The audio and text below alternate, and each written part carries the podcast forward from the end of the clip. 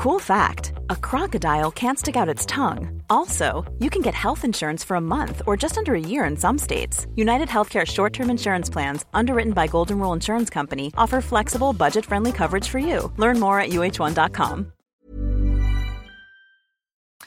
6 heures, merci d'être avec nous. Euh, c'est le début de votre matinale sur CNews. Dès le début du journal, nous nous intéresserons à la sécurité pour les Jeux Olympiques 2024. À deux ans de la cérémonie d'ouverture, Emmanuel Macron organise un point d'étape à l'Elysée. Beaucoup de questions se posent sur les risques court la capitale, le personnel nécessaire. On verra cela en détail. Des élus tirent la sonnette d'alarme, en particulier sur la question de la sécurité. La climatisation dans les magasins qui gardent les portes ouvertes, ça suffit. Un décret est en préparation pour sanctionner lourdement les commerces qui font un tel gâchis. Dès aujourd'hui, une campagne de pédagogie est lancée à Paris avant des amendes. Nous ferons le point sur les incendies en Gironde, pas tout à fait fixé, il reste des fumerolles qu'il faut absolument et inlassablement surveiller à Landiras et se pose la question de la forêt de Deman. L'une de nos équipes a accompagné les professionnels de l'Office national des forêts. Kevin Meyer au sommet au dernier jour des mondiaux d'athlétisme. Le Français sacré champion du monde du décathlon pour la deuxième fois de sa carrière. Il apporte à l'équipe de France sa première médaille. Et puis retour sur le Grand Prix de France de Formule 1 au Castellet. Grand Prix que vous avez pu suivre sur Canal Plus et en clair sur C8. La victoire pour Verstappen.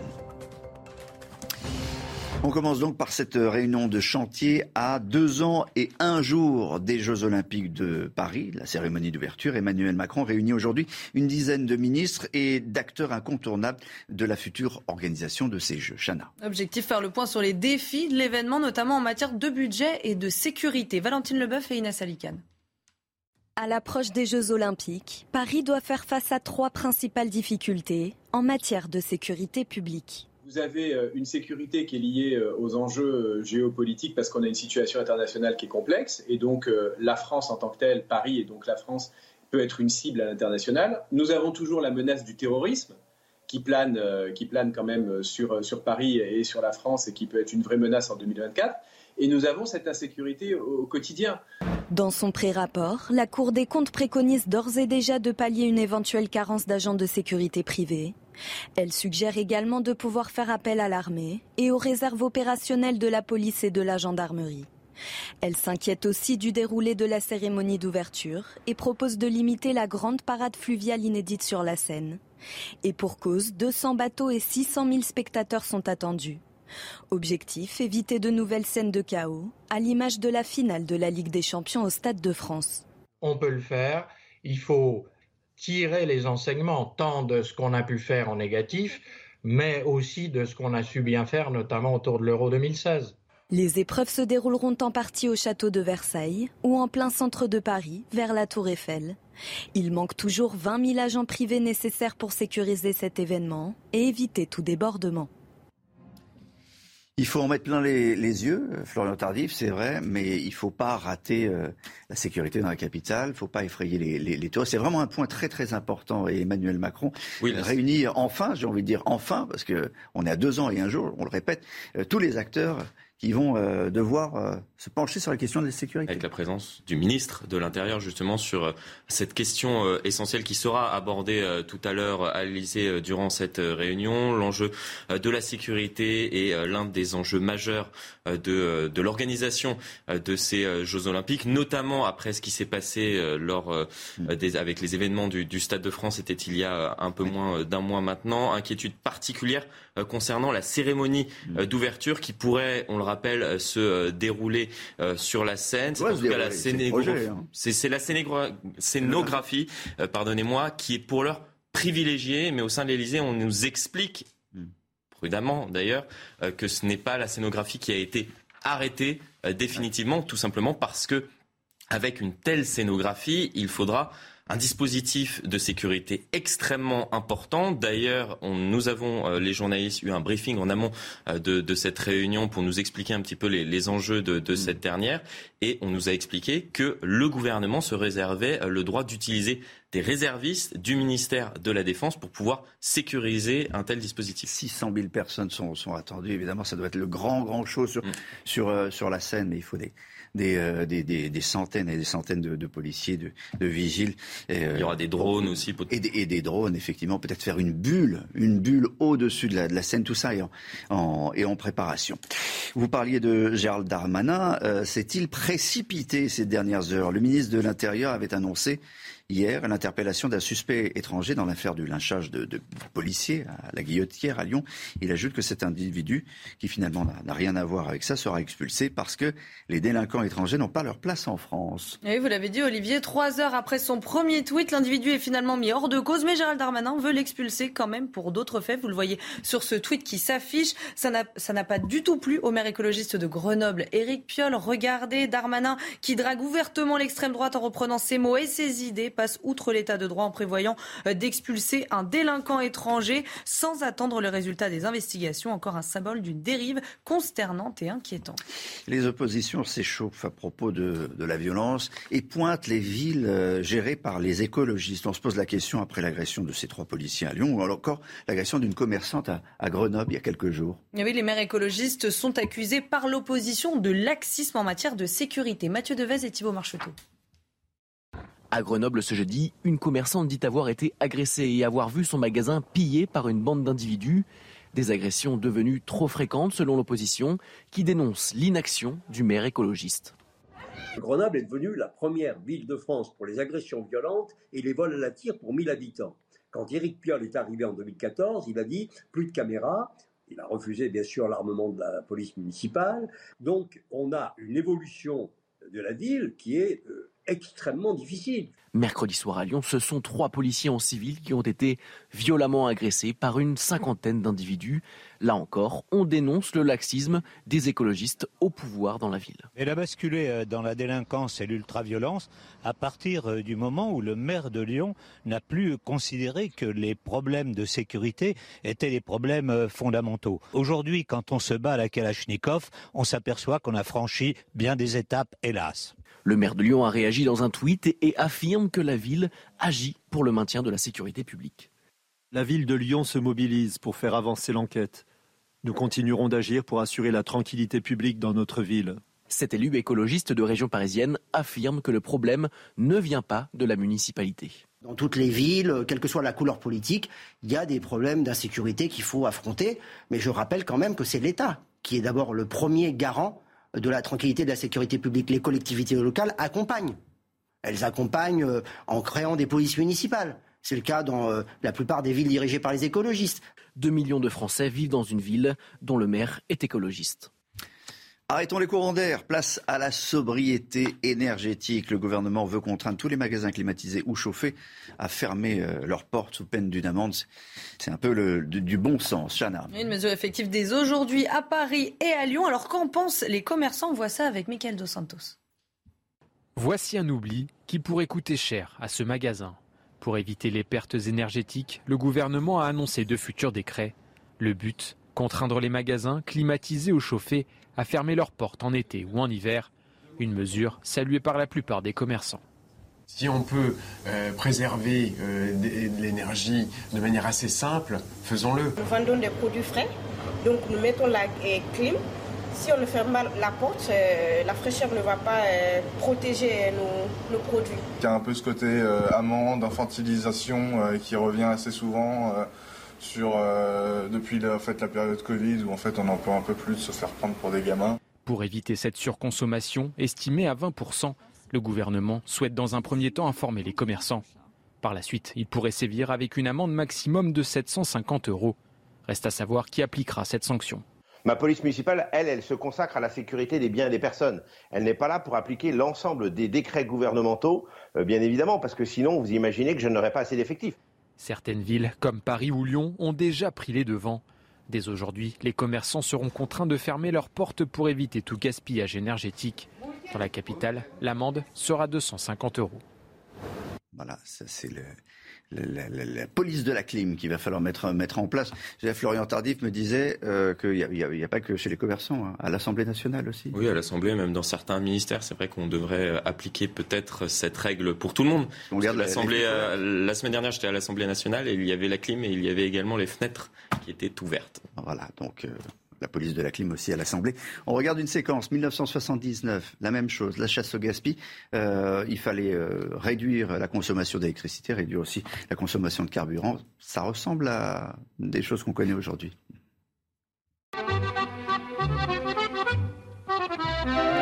Sans transition, nous voici à la fin de l'année 1973, en novembre, époque à laquelle Paris la nuit était encore pour tout le monde le Paris des enseignes lumineuses, des cabarets et des vitrines, c'était un pari qui s'amusait. Aujourd'hui, à la suite des restrictions gouvernementales, nos magasins parisiens ne laissent plus brûler la nuit que le nombre de lumières indispensables. Mais ouais, c'était en 73, pardon. Jean-Baptiste Giraud, c'était ça la chasse au gaspillage déjà. Ça va pas suffire, hein, parce que mercredi, euh, le porte-parole du gouvernement nous dit il faut couper le Wi-Fi. Ce week-end, on nous dit il faut baisser la clim ou fermer les portes. Vous allez voir que dans 5 jours, et puis dans 15 jours, et puis dans 3 semaines, on va nous annoncer d'autres mesures, mais évidemment, tout ça, ça ne va pas suffire. En Gironde, la situation s'améliore enfin après avoir détruit 21 euh, 000 hectares. Le feu de la thèse de bûche est fixé, celui de l'Andiras est contenu. Et avec la baisse des températures cette semaine, on en parlait tout à l'heure, l'évolution est plutôt favorable. Chana. Oui, mais certains riverains prennent de gros risques pour prendre des photos des flammes. Les pompiers nous rappellent ce matin les mesures de sécurité à respecter. Écoutez. Alors évitez de partir en forêt euh, de suite prendre des photos du brûlé parce qu'en fait les arbres sont hyper fragiles, c'est des arbres qui ont été vidés par la résine. Donc en fait euh, ils, cassent, ils sont creux à l'intérieur. Donc évitez d'aller euh, se balader sur ces zones-là. Nous on est encore en train de faire des rotations avec nos véhicules. Effectivement, il y a des fumerolles. Donc le but, c'est de les éteindre pour éviter des départs, pour pas de propagation et aussi rassurer les gens, même si c'est sur une zone qui a déjà brûlé. Voilà, donc ne pas s'approcher, ne pas aller euh, prendre des, photos ou essayer de prendre des photos de ce qui a été euh, brûlé. Évidemment, c'est de la prudence. L'info insolite de Chana à 6h11. Bon, tout d'abord, j'espère que nos téléspectateurs ne sont pas en train de prendre leur petit déjeuner. Sinon, je m'en excuse par avance. Alors, l'info du jour, c'est qu'une femme a décidé de poursuivre McDonald's. Alors, ah vous allez me demander pourquoi. Mais pourquoi?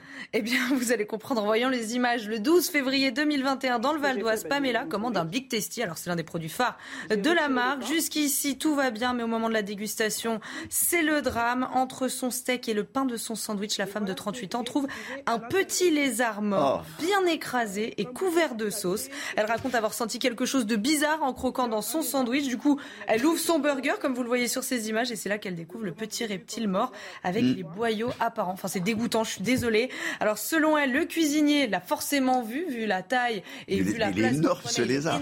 C'est un iguane. Ce qu'il prend dans le, dans le burger. Donc, une audience se tiendra euh, en février prochain à Pontoise. C'est affreux. Claire, le commentaire ah, Non, je, je, reste sans voix. Il faut peut-être arrêter les burgers. Hein. De protéines, hein, finalement. Hein. Allez, le sport à suivre, merci. Enfin, enfin une médaille pour euh, les Français, pour la France, au mondiaux d'athlétisme aux États-Unis. Ah oui, le Français Kevin Meyer est champion du monde du décathlon. On l'a appris euh, cette nuit. C'est son deuxième titre mondial après 2017. Euh, le, la compétition s'est déroulée ce week-end aux États-Unis. Avant sa victoire, Meyer s'est fait peur. Il a passé sa première barre à 5 mètres au bout du troisième essai. C'est en réussissant un saut de 5,40 mètres que le Français a assuré son titre. Meyer n'avait pas sauté aussi haut depuis 2018.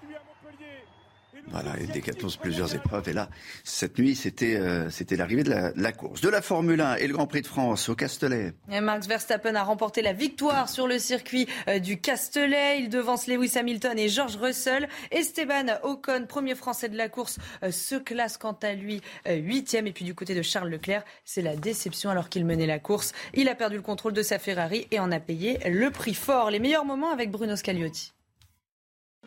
Esteban Ocon et Pierre Gasly chantent la Marseillaise pour ce qui sera peut-être le dernier Grand Prix de France. Et au départ, Charles Leclerc parvient temporairement à gérer la vitesse de pointe de Red Bull. Il est en tête au premier virage. Hamilton se glisse à la troisième place. À rythme sensiblement égal, tout ça se joue dans les stands. Verstappen est le premier à s'arrêter au 17e tour. Charles Leclerc aurait peut-être dû en faire autant. Leclerc est Non, sorti Non. Oh Et non, dans les pneus en Charles plus. Leclerc est sorti de la piste, c'est pas vrai Leclerc dans les pneumatiques, il est... Là, il a perdu le contrôle au virage numéro 11 dans le double droit du Bosset. Accélérateur électronique de nouveau en panne, Leclerc perd le train arrière. Pour lui, la course est finie. Voiture de sécurité. Pour Restart, c'est avec Lewis Hamilton qui fête son 300e Grand Prix que Verstappen doit traiter. Seul espoir de Ferrari, Carlos Sainz, qui remonte un temps à la troisième place. Alors, obligé de défendre à la corde Pérez. Sainz va mieux réaccélérer en sortie ici, peut-être pour. euh, S'il va là, oh, ou là, il le le coup de volant, là, Ah attention, oui. là, le coup de volant. Ah, c'est. Oh, là, Magnifique, ça- magnifique, Ah oui, ça va, ça tenir ou pas ça va- Oh, ici, il va y aller. Oh, c'est superbe. Mais Sainz doit s'arrêter au stand et c'est George Russell qui passe Pérez magistralement. Verstappen remporte son 27e Grand Prix et égale Jackie Stewart. Derrière, Mercedes s'offre son premier double podium de la saison avec Hamilton et Russell. Ocon est 8e, Gasly 12e. Dans un instant, on va vous montrer des images incroyables. L'Australie, il y a eu un brouillard euh, dingue. Ce matin, on voyait plus que le, sommet, le sommet des, des grandes tours euh, en, Australie. Euh, ça sera commenté, ces images, par Claire Delande dans un instant. Il est 6h17 sur CNews, le rappel des titres, Chanel Lousteau. Un nouvel incendie dans le Gard. Le feu s'est déclaré hier en fin d'après-midi à Valabrix au nord-est d'Uzès. 40 hectares de végétaux ont brûlé. 250 pompiers sont mobilisés et selon eux, l'évolution du sinistre est favorable. Trois sapeurs-pompiers ont néanmoins été blessés. Dans la police, l'utilisation du pistolet à impulsion électrique, plus connu sous le nom de taser, a doublé en 5 ans. C'est le constat du dernier rapport annuel de l'IGPN, la police des polices. Ça s'explique en partie par la volonté de l'État de doter massivement les policiers de ces pistolets. On est passé de 500 armes en 2014 à 3700 l'année dernière. L'Ukraine entre dans son sixième mois de guerre et les affrontements se poursuivent. Hier, Moscou a finalement assumé avoir bombardé le port d'Odessa. Les Russes voulaient détruire les infrastructures militaires au lendemain de l'accord entre Kiev et Moscou sur l'exportation de céréales. On va reparler des incendies en Gironde. Pour limiter la propagation de, de ces incendies, les pompiers utilisent une technique, la technique du pare-feu. Pare-feu, c'est une opération de déforestation à la lisière des forêts pour casser l'avancée des flammes. Reportage de Régine Delfour, Florian Paume, Sébastien Zabat. C'est ici qu'a eu lieu le bras de fer final entre les pompiers et les flammes. Une ligne de front faite de sable blanc, dernier rempart pour essayer de stopper l'avancée de l'incendie. Le feu donc arrivait de cette zone et il a été bloqué sur cette ligne-là qui a été mise en place euh, spécialement pour ça. Il y a encore une semaine, on avait, on avait du- de la forêt, on va dire, jusqu'ici. On a créé ce genre d'infrastructure sur un kilomètre, donc vraiment pour coincer la tête de feu sur ce secteur. Donc ce pare-feu rejoint le lac. Cédric et ses collègues travaillent sur cette région depuis une dizaine d'années. Au milieu des cendres, un survivant se dresse. Donc on voit, il est grillé. Ok, là-dessus, il n'y a pas de souci. Euh, par contre, quand j'essaie de tordre les tiges, je, il ne casse pas. Donc ça veut dire que s'il casse pas, on a encore de la sève. Donc concrètement, lui, il peut repartir. Pour envisager le reboisement, l'ONF doit faire face à un autre ennemi. Si on laisse trop de bois mort à un endroit donné, on va avoir des parasites qui viennent à l'intérieur, des insectes notamment. Ça va faire des foyers euh, de, de- de parasitaires hein, et ça va se répandre après sur les arbres sains autour. Donc à un moment, il est nécessaire de retirer les arbres euh, brûlés, euh, morts, pour éviter qu'on ait une contamination des arbres sains. Il faut laisser aussi un peu la dynamique naturelle se mettre en place, parce que la nature, fait le job aussi. hein. Sur les 2000 hectares de forêt domaniale, près des deux tiers sont partis en fumée. Le reboisement prendra plusieurs décennies.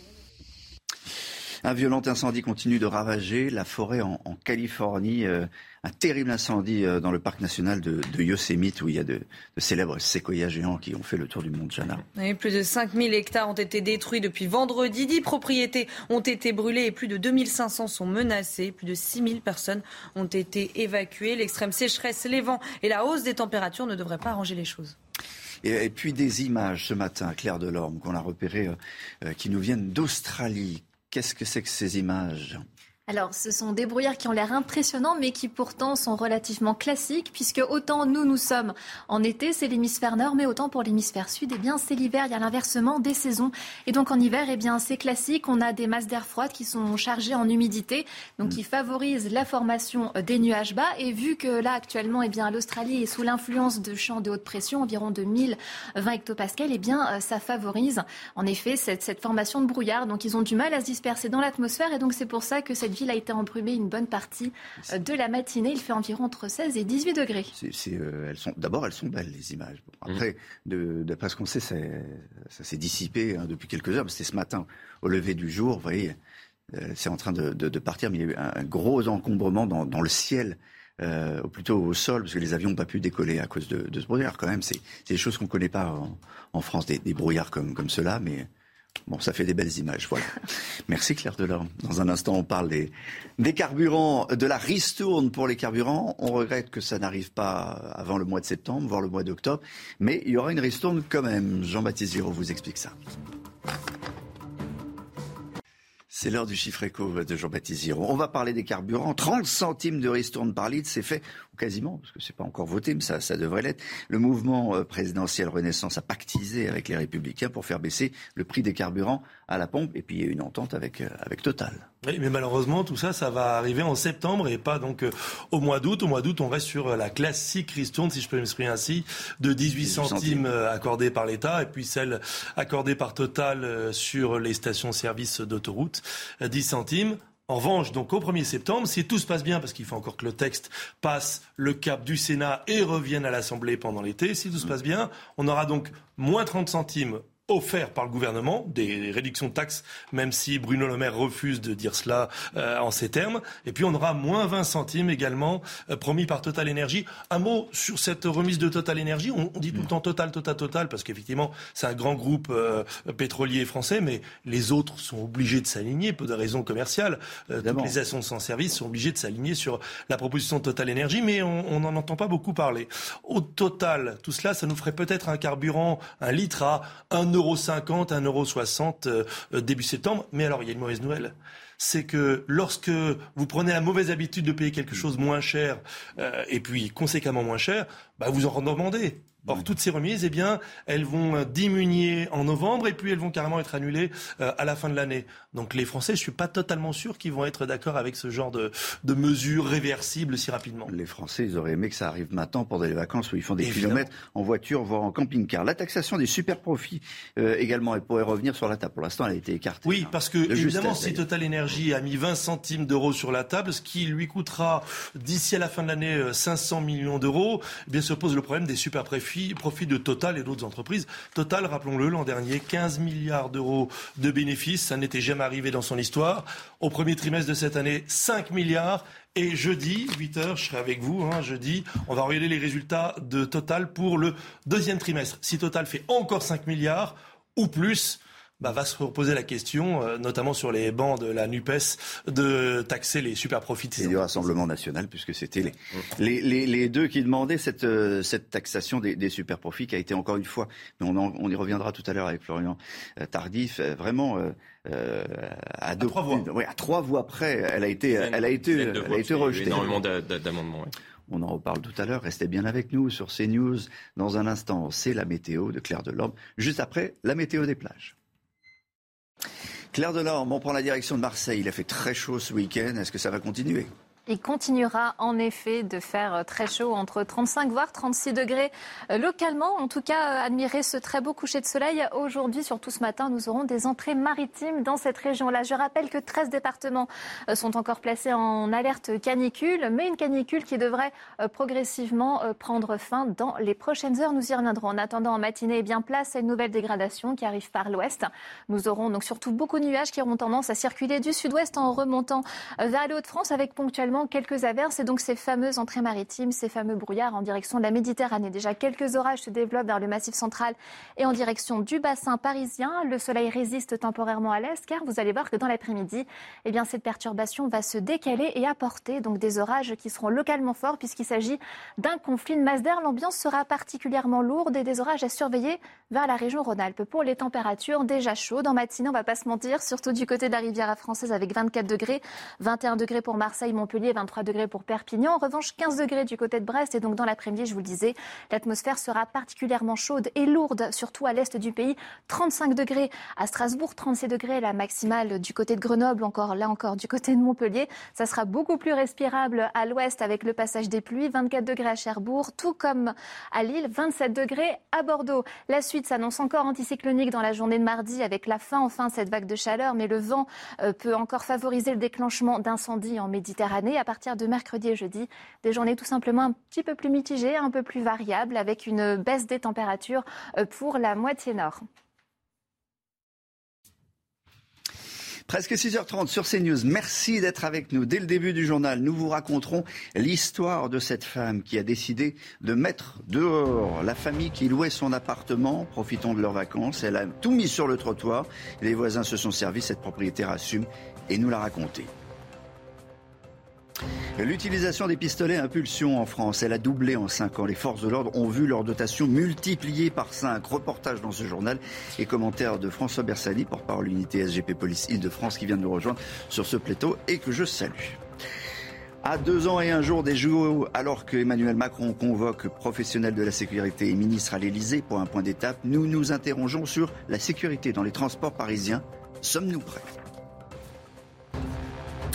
Son appartement squatté, elle décide de se faire justice elle-même. Ça s'est passé à Carcassonne, dans l'Aude. Maria, propriétaire d'un appartement, n'arrivait pas à faire expulser ses locataires qui ne payaient plus le loyer depuis 5 ans. Chana. Oui, alors elle a profité de leur absence pour changer les serrures et vider l'appartement. Aujourd'hui, elle est poursuivie pour vol avec, avec effraction. Les explications de Yann Effelé. Excédée par ses locataires qui refusent de quitter le logement, cette propriétaire décide d'utiliser la force. Quand euh, ils sont partis en congé, je suis rentré euh, dans la maison, euh, j'ai fait changer les serrures, j'ai vidé la maison entièrement, entièrement. Et quand ils sont rentrés de congé, ben, ils ont appelé la police, ils ont fait un constat d'huissier, j'ai été convoqué à la police et on est en pleine procédure. Tous les biens dans la maison, Maria les a vendus. Pour l'avocate des locataires, ce sont bien ses clients qui sont victimes dans cette affaire. C'est inacceptable ce qui a été fait et totalement, euh, c'est une justice privée qui n'a pas sa place en France. Et euh, mes locataires, n'en déplaisent, avaient un titre. La propriétaire, elle, a fait un calcul. Elle pensait perdre plus en attendant qu'en agissant. J'ai pensé à la trêve hivernale, j'ai pensé à ce qui allait se passer derrière, à l'argent que j'allais perdre surtout. Puisque ça fait déjà euh, cinq mois que c'est moi qui comble le crédit. Et eux ne me payent pas. Donc j'ai fait un calcul et puis je me suis dit je vais me retrouver à, entre les frais judiciaires et tout à plus de 20 000 euros et j'étais pas prête à les perdre. Un calcul qui peut coûter cher. Si le vol avec effraction est reconnu par la justice, Maria encourt jusqu'à 7 ans d'emprisonnement et 100 000 euros d'amende. La loi, la loi n'est pas de votre côté. Mais si vous vous retrouvez dans la situation de Maria, comment vous protégez? Que dit la loi concrètement? On écoute Samuel Zetoun, il est avocat spécialiste en droit immobilier il existe une loi euh, du 6 juillet 1989 et qui a vocation à établir un, équilibre entre les relations entre les propriétaires euh, et les locataires. Quand il y a un impayé, quand il y a un congé qui est délivré, euh, le locataire sera expulsé s'il refuse, s'il refuse de partir. Il existe des, procédés judiciaires pour saisir les comptes bancaires des locataires qui ne payent pas euh, leur loyer. Il suffit de recueillir un chèque, par exemple, sur lequel il y a ses coordonnées bancaires, son numéro de compte, et on peut tout de suite envoyer la copie du chèque à l'huissier et demander la saisie des comptes bancaires. L'explosion de l'utilisation des pistolets à, impulsion électrique en France, plus connue sous le nom du, taser, euh, leur utilisation a doublé en 5 ans, Chana. C'est le constat du dernier rapport annuel de l'IGPN, la police euh, des polices. Ça s'explique en partie par la volonté de l'État de doter massivement les policiers de ces pistolets. On est passé de 500 armes en 2014 à 3700 l'année dernière. Thomas Chama. Le pistolet à impulsion électrique de plus en plus utilisé par les forces de l'ordre, c'est le constat que fait l'inspection générale de la police nationale dans son rapport annuel. En 2021, Les policiers ont fait usage du taser à près de 2700 reprises, deux fois plus qu'en 2017 et cinq fois plus qu'en 2014.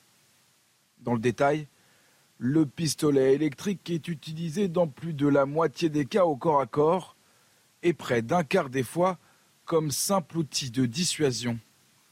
Une augmentation à mettre en corrélation avec le nombre croissant de tasers fournis aux forces de l'ordre et au changement de doctrine effectué en 2020, mettant fin à l'usage de l'étranglement comme technique d'interpellation.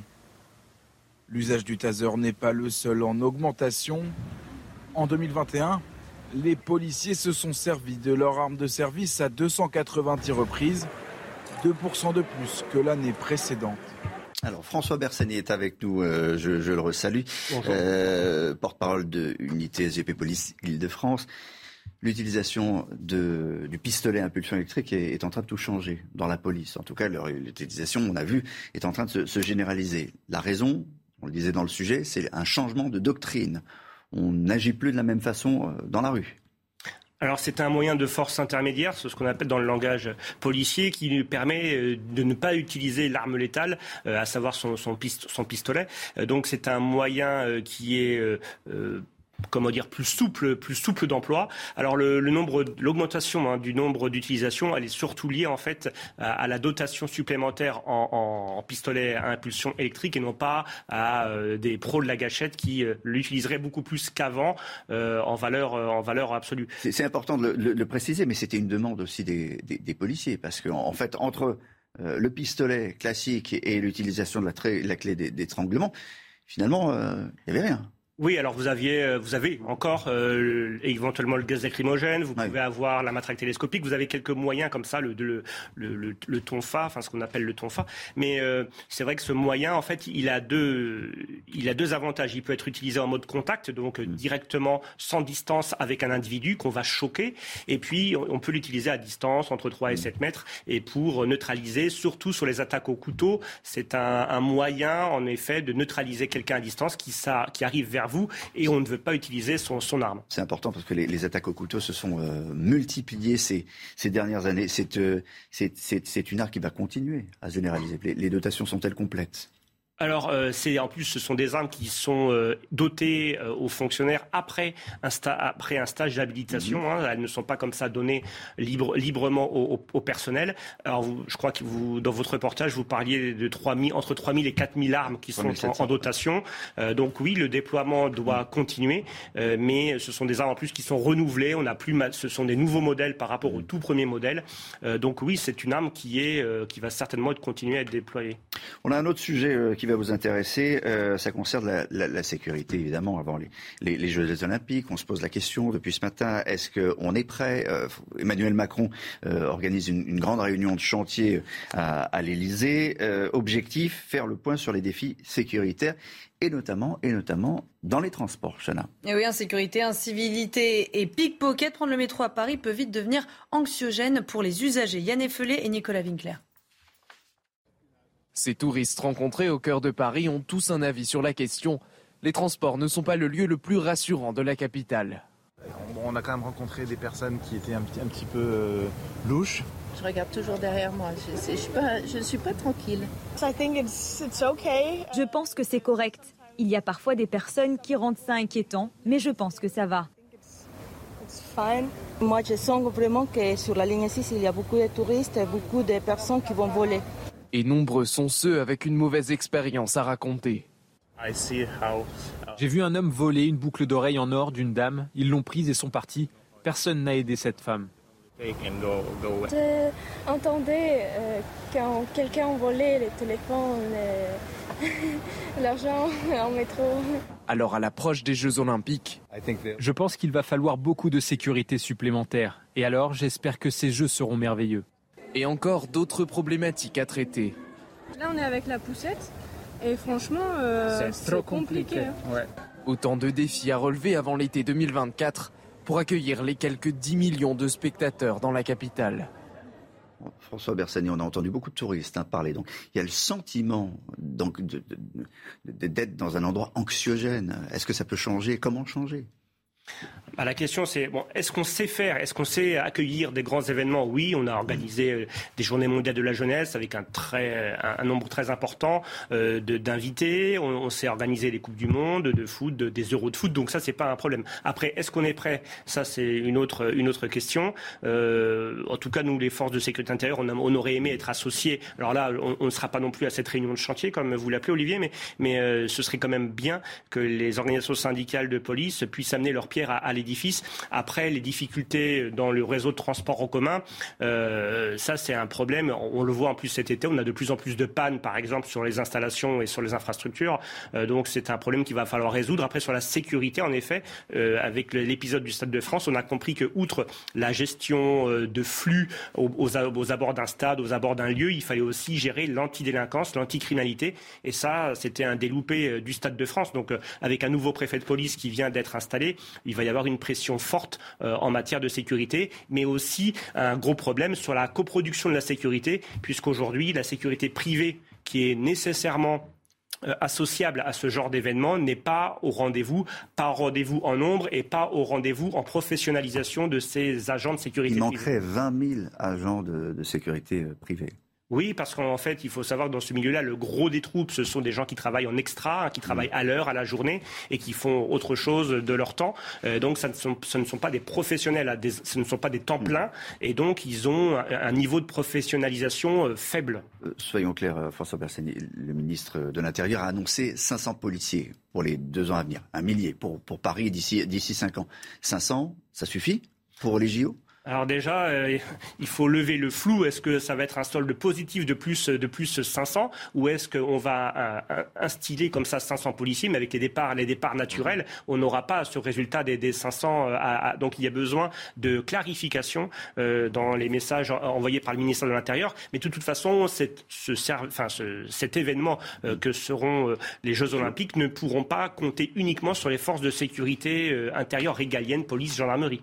On va justement peut-être j'ai juste une question sur euh, le, gouvernement qui, laisse la porte entrouverte concernant euh, euh, le fait qu'il pourrait demander à des réservistes du ministère de, de, la Défense de participer à ce type d'événement. Est-ce que vous êtes favorable à ce qu'il il conserve cette option qui est sur la table? Oui, oui, bien sûr. La, réserve opérationnelle est en train de, se mettre en place. Elle a été accélérée, mais on partait de, quasiment rien. Euh, donc, en effet, il nous reste euh, à peu près un peu moins de deux ans euh, d'ici là. Donc, il va falloir vraiment accélérer, accélérer le tempo. Oui, oui, les réservistes, c'est aujourd'hui une valeur, une valeur sûre qu'il faut pouvoir intégrer au dispositif. Une dernière information, euh, merci. Une dernière information concernant euh, le front des incendies, cette fois dans le Gard, Chana. Le feu s'est déclaré hier en fin d'après-midi à Valabrix, au nord-est euh, d'Uzès. Un centre équestre a dû être évacué et 40 hectares de végétaux ont brûlé. 250 pompiers sont toujours sur place. En tout, 60 camions citernes, 2 Dash et 5 Canadaires sont engagés sur le terrain. Trois sapeurs-pompiers ont été blessés. À suivre, les sports le Tour de France pour ceux qui auraient raté euh, l'arrivée sur les Champs-Élysées. C'est dans un instant sur CNews. Je ne sais pas si vous avez vu l'arrivée, mais on va la revoir. Ah oui, le Tour de France s'est terminé hier sur les Champs-Élysées. Victoire finale de Vingegaard qui a remporté son premier titre un an après sa deuxième place euh, derrière Pogacar. Le Danois a battu le Slovène, double tenant du titre qui s'est incliné de 3 minutes et demie au terme de, de quelques 3350 km de course. Le récit de cette ultime étape avec Vincent Petitpez. Paris a sacré un nouveau roi. Après trois semaines de course, Jonas Vingegaard a remporté son premier Tour de France et laissé la dernière victoire d'étape à Jasper Philipsen. À peine le temps de boire le champagne pour la Jumbo-Visma que Wood van Aert s'amuse avec Tadej Pogacar. Une attaque dès le kilomètre zéro qui force Jonas Vingegaard à réagir. Tout le monde l'aura compris, la blague a fonctionné et ces trois-là peuvent s'offrir un bain de foule en trio. Mais cette dernière étape n'est pas qu'une parade. Arrivé sur les Champs-Élysées, une échappée se forme avec notamment deux coureurs de la Groupama FDJ, Antoine Duchesne et Olivier Legac. Pas de quoi contrecarrer les plans des équipes de sprinteurs, sauf si Filippo Ganna et Tadej Pogacar s'y mettent. Cette fois, c'est sérieux à 6 km de l'arrivée. Mais le sprint est inévitable. Sans Wood van Aert, le tenant du titre resté en queue de peloton, le plus fort s'appelle Jasper Philipsen. Deuxième victoire d'étape sur ce tour pour le Belge. Et sûrement la plus belle. Le Tour de France des hommes est terminé. Maintenant, place aux dames. Eh oui, la sprinteuse néerlandaise Lorena Viebes a remporté la première étape du Tour de France euh, féminin. À seulement 23 ans, la championne signe le 52e succès de sa carrière et le 16e de cette saison.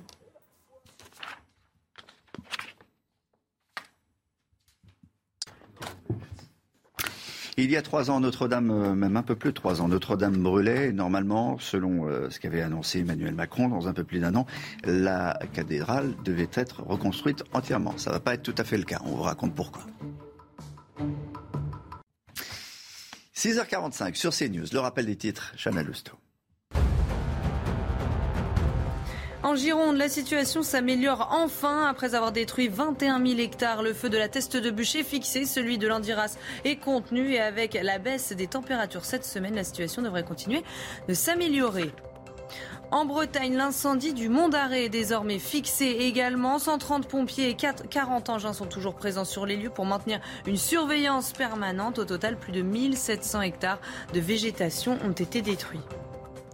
Fini les courants d'air, place à la sobriété énergétique. Le gouvernement veut euh, contraindre tous les magasins climatisés ou chauffés à fermer leurs portes sous peine d'une amende, une mesure effective dès aujourd'hui à Paris et à Lyon. Dans la capitale, l'amende sera de 150 euros. C'est une promesse que beaucoup d'entre vous attendent, la réouverture de, Notre-Dame il y a un peu plus de trois ans, trois ans et demi euh, exactement, Notre-Dame brûlée. Logiquement, Emmanuel Macron avait annoncé un, délai. Euh, dans un peu plus d'un an, la cathédrale devrait ouvrir et être reconstruite entièrement. Mais est-ce que ces cinq années auront suffi? Est-ce que c'est un délai réaliste? Pas tout à fait. Explication, Michel Chevalet. Quasiment deux ans et demi sont passés depuis le tragique incendie. Et là, beaucoup, beaucoup, beaucoup de travail a été fait. La première des choses a été d'abord d'enlever les gravats, de nettoyer, de dépolluer. La deuxième chose, c'est la mise en sécurité de l'édifice qui manquait de s'écrouler avec les échafaudages. On a démonté les vitraux, on a démonté l'orgue. Et puis, on est dans la phase suivante, c'est-à-dire l'inventaire des dégâts. Il a fallu donc construire un plancher pour accéder à 33 mètres de hauteur, faire une couverture pour se protéger contre euh, les, les intempéries. Et à la suite de cet inventaire, on a lancé les appels d'offres et c'est seulement maintenant que vont être décernés ces appels d'offres à des entreprises. Et les travaux réellement de, reconstruction, comme on dit, vont donc démarrer début septembre. Et donc la grande question, c'est de savoir, est-ce que malgré tous les aléas techniques, le Covid, la pollution par le plomb, on va tenir les délais? La réponse, pour moi, est oui et non. Oui, le président de la République a dit, la reconstruction doit être terminée pour les Jeux Olympiques 2024. Enfin, reconstruction, il n'a pas dit la totalité, il a dit la reconstruction. Et le général Gorgelin, qui est chargé de superviser toute l'opération, dit 2024, oui, on va tenir les délais de la réouverture, soi-disant, aux visiteurs et aux cultes. Mais réouverture, pas de la totalité. C'est vrai, on va réouvrir une petite partie de l'édifice qui va être restaurée et sécurisée. Donc, autrement dit, tous les deux ont raison. Mais par contre, la restauration complète de l'édifice, c'est-à-dire la remise, j'oserais dire, à neuf plus tous les nouveaux systèmes de sécurité, à mon avis, il va encore s'écouler près de 10 ans. Voilà, c'est non, mais c'est oui. Quand même, c'est rassurant. A priori, pour les JO de 2024, quand tout le monde viendra à, Paris, ça sera, euh, on pourra voir euh, Notre-Dame euh, réouverte. Le pape François, de son côté, est en visite au Canada pour un pèlerinage pénitentiel. Il doit renouveler ses excuses pour le rôle de l'Église dans le drame des pensionnats pour autochtones qui avait fait 6000 morts entre la fin du 19e et les années 90. Un geste attendu depuis des années dans le pays. Valentine Leboeuf. C'est au son des tambours et des chants amérindiens que le pape a été accueilli au Canada. L'objectif de son déplacement, demander pardon aux communautés autochtones. Je pense que cette visite est attendue depuis longtemps. C'est peut-être quelque chose qui aurait dû se produire il y a de nombreuses années. La réconciliation aurait pu alors commencer. Entre la fin du 19e siècle et les années 1990, des milliers d'autochtones ont été enrôlés de force dans des pensionnats gérés par des religieux. Un génocide culturel pour les Canadiens qui accorde beaucoup d'importance à la venue du souverain pontife. Je pense qu'il vient dans l'esprit du pardon catholique et de la recherche du pardon. Il est donc à la hauteur de ses paroles et de notre foi. C'est quelque chose qui est profondément apprécié. J'ai eu les larmes aux yeux. Et je pense que c'est parce que j'ai un immense respect pour lui, en particulier pour ce pape qui est axé sur la réconciliation et qui comprend ce qui se passe ici au Canada. Je respecte donc énormément le fait qu'il vienne pour essayer de guérir certaines de ses blessures. Le jésuite argentin se rendra également au Québec et dans le Grand Nord canadien. Une visite de cinq jours qui s'achèvera vendredi.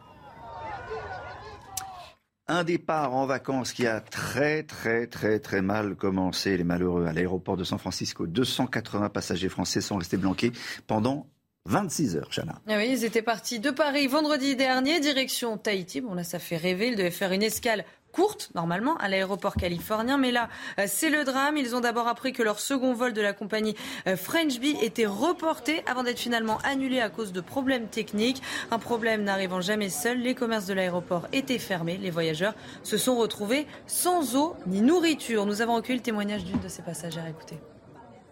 On était livrés à nous-mêmes, personne ne parlait français. Et pendant tout ce temps-là, ben, on a demandé à avoir des couvertures pour pouvoir dormir par terre. On nous a refusé les couvertures. On a demandé des bouteilles d'eau, on nous a refusé les bouteilles d'eau. Sauf qu'il faut savoir que tout était fermé. Tous les passagers se sont tous mis en commun euh, ben, pour assembler euh, tout ce qu'on avait. Euh, pour s'entraider. Et puis, donc, du coup, on a tous dormi bah, même le sol, sans rien. Même les enfants en bas âge ont dormi par terre dans sur le sol d'un aéroport. Voilà, 26 heures coincés à Moi, ce qui m'étonne le plus, c'est que les, commerces soient fermés aux États-Unis. Moi, toujours dit, aux États-Unis, ça ne s'arrête jamais, tout est ouvert. c'est sans doute qu'ils étaient dans un aérogare pour euh, pauvres. Parce ah que c'est quand même un low cost, hein, Friendly. Vous dites pour pauvres. Super bah, ils vont pas péter, mais c'est les pauvres qui vont pas péter. Bon, en tout cas, ils sont arrêtés, ils sont, ils sont tous arrivés. Ça, c'est la, c'est la bonne, c'est la bonne nouvelle. Dans un instant, on va revenir sur euh, ce qui se passe à l'Assemblée nationale. C'est un vrai bras de fer. Et parfois, il y a certains articles qui passent ou qui ne passent pas de quelques voix. On voit ça avec euh, un cheveu. Un cheveu, exactement. Florian Tardy vous dit tout dans un instant.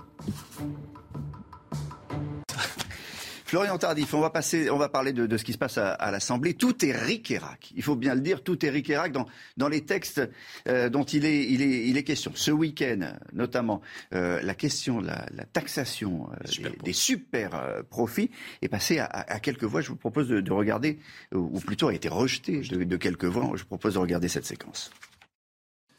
Votant 219, exprimé 210, majorité 106, pour 96, contre 114. Les amendements ne sont pas adoptés.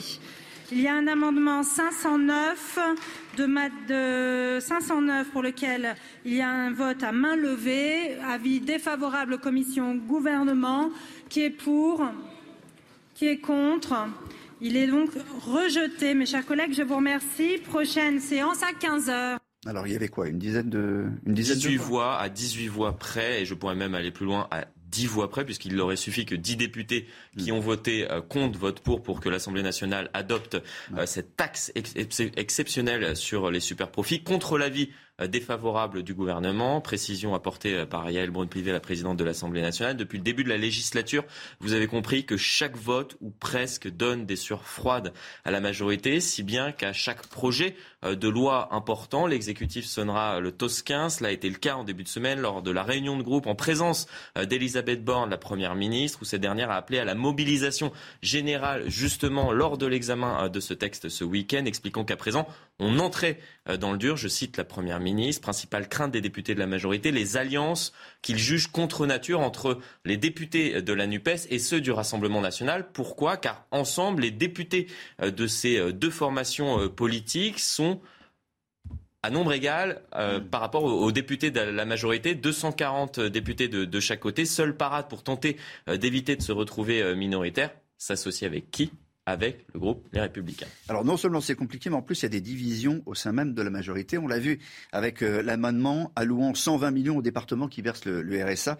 Les députés Horizon, c'est le, le, parti qui a été créé par Édouard Philippe a voté avec euh, LR, a voté avec la gauche et le RN contre la ville encore du gouvernement. Oui, déjà que le bateau tank, si des marins en plus qui sont présents sur ce bateau commencent à faire des trous euh, dans la coque, vous avez compris que le naufrage euh, n'est pas loin. Que s'est-il passé ce week-end lors de l'examen du PLFR, projet de loi de finances rectificative autour donc des mesures qui concernent le pouvoir d'achat des Français? Les députés de l'opposition se sont alliés pour adopter un amendement allant, vous l'avez précisé, 120 millions d'euros au département qui verse euh, le RSA pour compenser en fait la hausse de 4% de cette prestation, l'opposition a pu recevoir le soutien des députés Horizon, donc le parti d'Édouard Philippe, les 13 députés euh, qui font partie de cette formation politique, qui étaient présents à ce moment-là euh, dans l'Assemblée nationale, ont voté contre l'avis du gouvernement et donc contre leurs camarades de la majorité, de quoi sérieusement agacer les députés de la majorité qui n'en reviennent toujours pas de ce coup dans le dos porté par ces députés Horizon. En toile de fond, les tensions en fait croissante entre Édouard Philippe et Bruno Le Maire qui était présent euh, dans l'hémicycle ah pour euh, défendre euh, le gouvernement durant l'examen de ce texte. Pourquoi il y a des tensions entre ces, eh ben, deux derniers? Tout simplement parce que la eh prochaine bien, bien, évidemment, la prochaine présidentielle 2027, chacun tente d'accroître son influence au sein de l'hémicycle et au sein des, des différentes personnalités euh, politiques composent cet hémicycle. Et je précise que les travaux sur la suite du, texte sur le pouvoir d'achat reprennent cet après-midi à l'Assemblée nationale. Et si je ne me trompe pas, il y a encore un peu plus de 300 amendements qui devraient être euh, examinés. Donc, c'est pas terminé. Ça va être fastidieux jusqu'au milieu de la semaine à peu près. Non, ça peut euh, potentiellement. Après, ça, ça dépend. Oui, en, fonction des, accords, on peut, on peut terminer potentiellement. On pourrait terminer ce soir assez tardivement dans l'année. On l'a vécu. Ensuite, ah non, c'est pas les vacances. Après, il va falloir continuer. Euh, il y a, le retour, il y a la navette parlementaire. C'est potentiellement jusqu'au 7 août. On passe. Euh, ah oui, quel sera, qui sera votre invité tout à l'heure? Florian Tardif à 8h15. Benjamin Davido, infectiologue. On fera un point sur, euh, sur le Covid, sur la variole du singe également. C'est l'heure de parler de musique. À présent, Chana Lousteau, les tubes de l'été des années 80. ce matin, on va écouter Serge Gainsbourg, Olivier. C'est Fabien Lecoeuf qui nous fait redécouvrir ou découvrir le titre Aux enfants de la chance. On l'écoute. La météo de Claire Delorme, on part à Toulouse. Exactement, je vous emmène profiter de ces très belles couleurs, cette belle ville rose, avec quand même hein, le niveau de l'eau qui est assez bas. En effet, euh, ce département est en sécheresse depuis déjà euh, de nombreux mois. Et d'ailleurs, je rappelle que 13 départements sont encore placés en alerte canicule. Il s'agit surtout de la région Rhône-Alpes en direction de la Méditerranée. Mais enfin, une vague de chaleur qui devrait commencer à prendre fin à partir de ce soir. Et surtout pour la journée de mardi, nous y reviendrons. En tout cas, côté ciel, eh bien, nouvelles perturbations arrivent par l'ouest du pays. Ça se traduit surtout par beaucoup de nuages qui auront tendance à circuler du sud-ouest en remontant vers l'autre France avec déjà quelques orages qui vont se développer, que ce soit vers le massif central ou encore vers le, bassin parisien.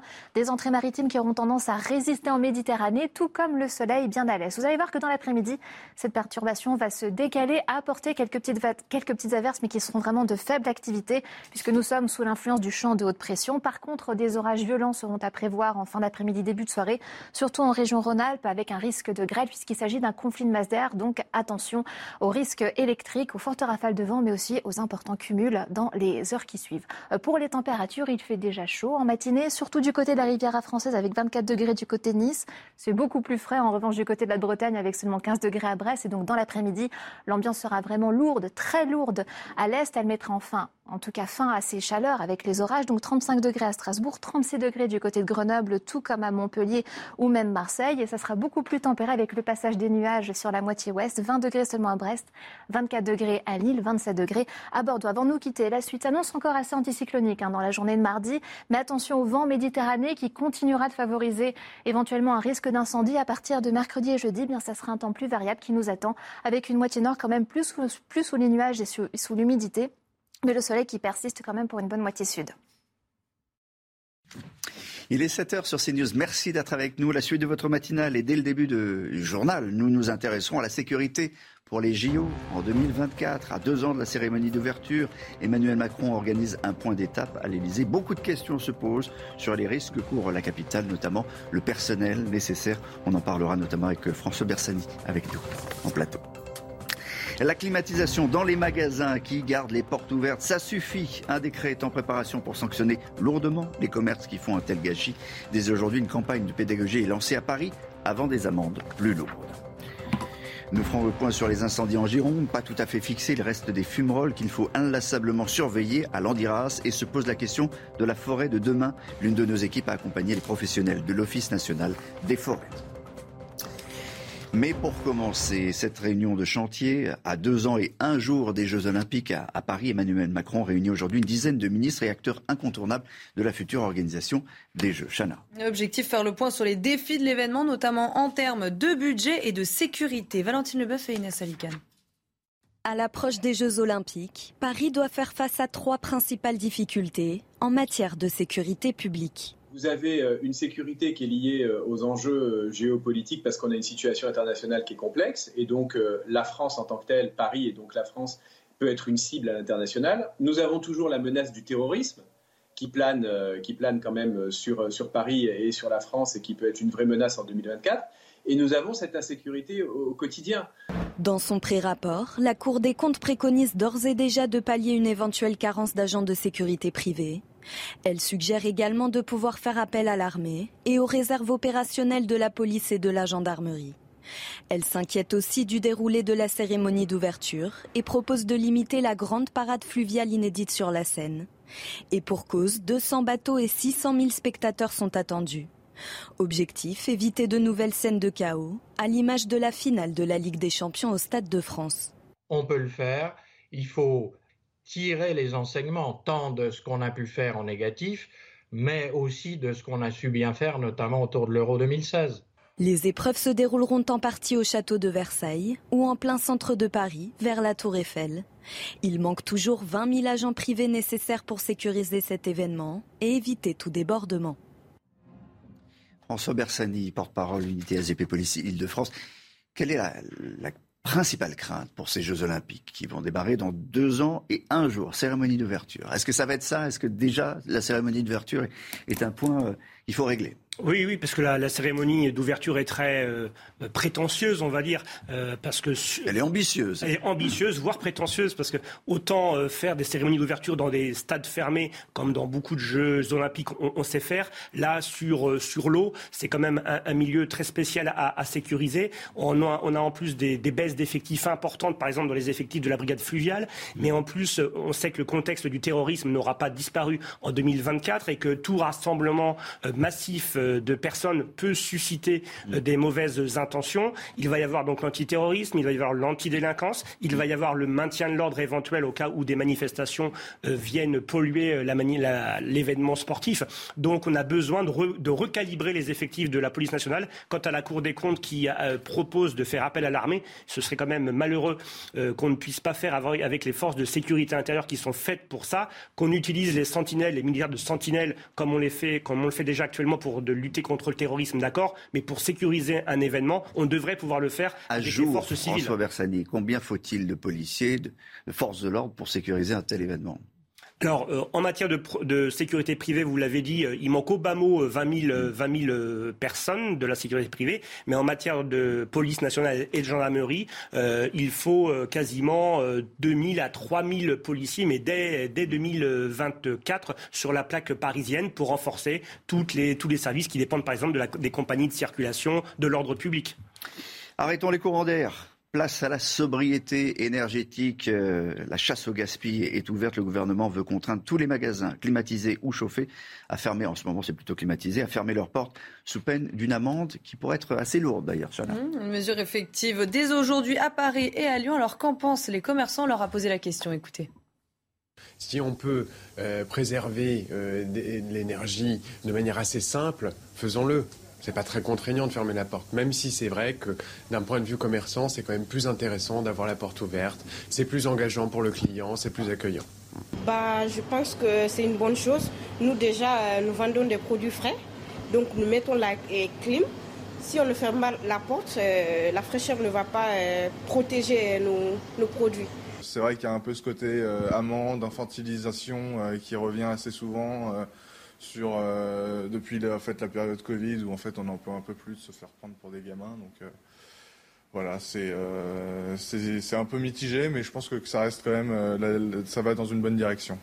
En Gironde, pour limiter la propagation des incendies, les pompiers utilisent la technique du pare-feu. Le pare-feu, c'est une opération de déforestation qui se déroule à la lisière des, forêts pour casser l'avancée des flammes, pour que les flammes ne puissent plus avancer, Chana. Et concrètement, sans arbres, le feu ne peut plus se propager et donc atteindre les zones d'habitation. Reportage sur place de Régine Delfour, Florian Paume et Sébastien Zabat. C'est ici qu'a eu lieu le bras de fer final entre les pompiers et les flammes. Une ligne de front faite de sable blanc, dernier rempart pour essayer de stopper l'avancée de l'incendie. Le feu donc arrivait de cette zone et il a été bloqué sur cette ligne-là qui a été mise en place euh, spécialement pour ça. Il y a encore une semaine, on avait, on avait de la forêt, on va dire, jusqu'ici. On a créé ce genre d'infrastructure sur un kilomètre, donc vraiment pour coincer la tête de feu sur ce secteur. Donc ce pare-feu rejoint le lac. Cédric et ses collègues travaillent sur cette région depuis une dizaine d'années. Au milieu des cendres, un survivant se dresse. Donc on voit, il est grillé. Ok, là-dessus, il n'y a pas de souci. Euh, par contre, quand j'essaie de tordre les tiges, il ne casse pas. Donc ça veut dire que s'il ne casse pas, on a encore de la sève. Donc concrètement, lui, il peut repartir. Pour envisager le reboisement, l'ONF doit faire face à un autre ennemi. Si on laisse trop de bois mort à un endroit donné, on va avoir des parasites qui viennent à l'intérieur, des insectes notamment. Ça va faire des foyers euh, de, parasitaires hein, et ça va se répandre après sur les arbres sains autour. Donc à un moment, il est nécessaire de retirer les arbres euh, brûlés, euh, morts, pour éviter qu'on ait une contamination des arbres sains. Il faut laisser aussi un peu la dynamique naturelle se mettre en place, parce que la nature, elle, fait le job aussi. Hein. Sur les 2000 hectares de forêt domaniale, près des deux tiers sont partis en fumée. Le reboisement prendra plusieurs décennies. La suite sur CNews, c'est le sport, les dernières images et notamment une médaille pour la France au, au championnat du monde d'athlétisme.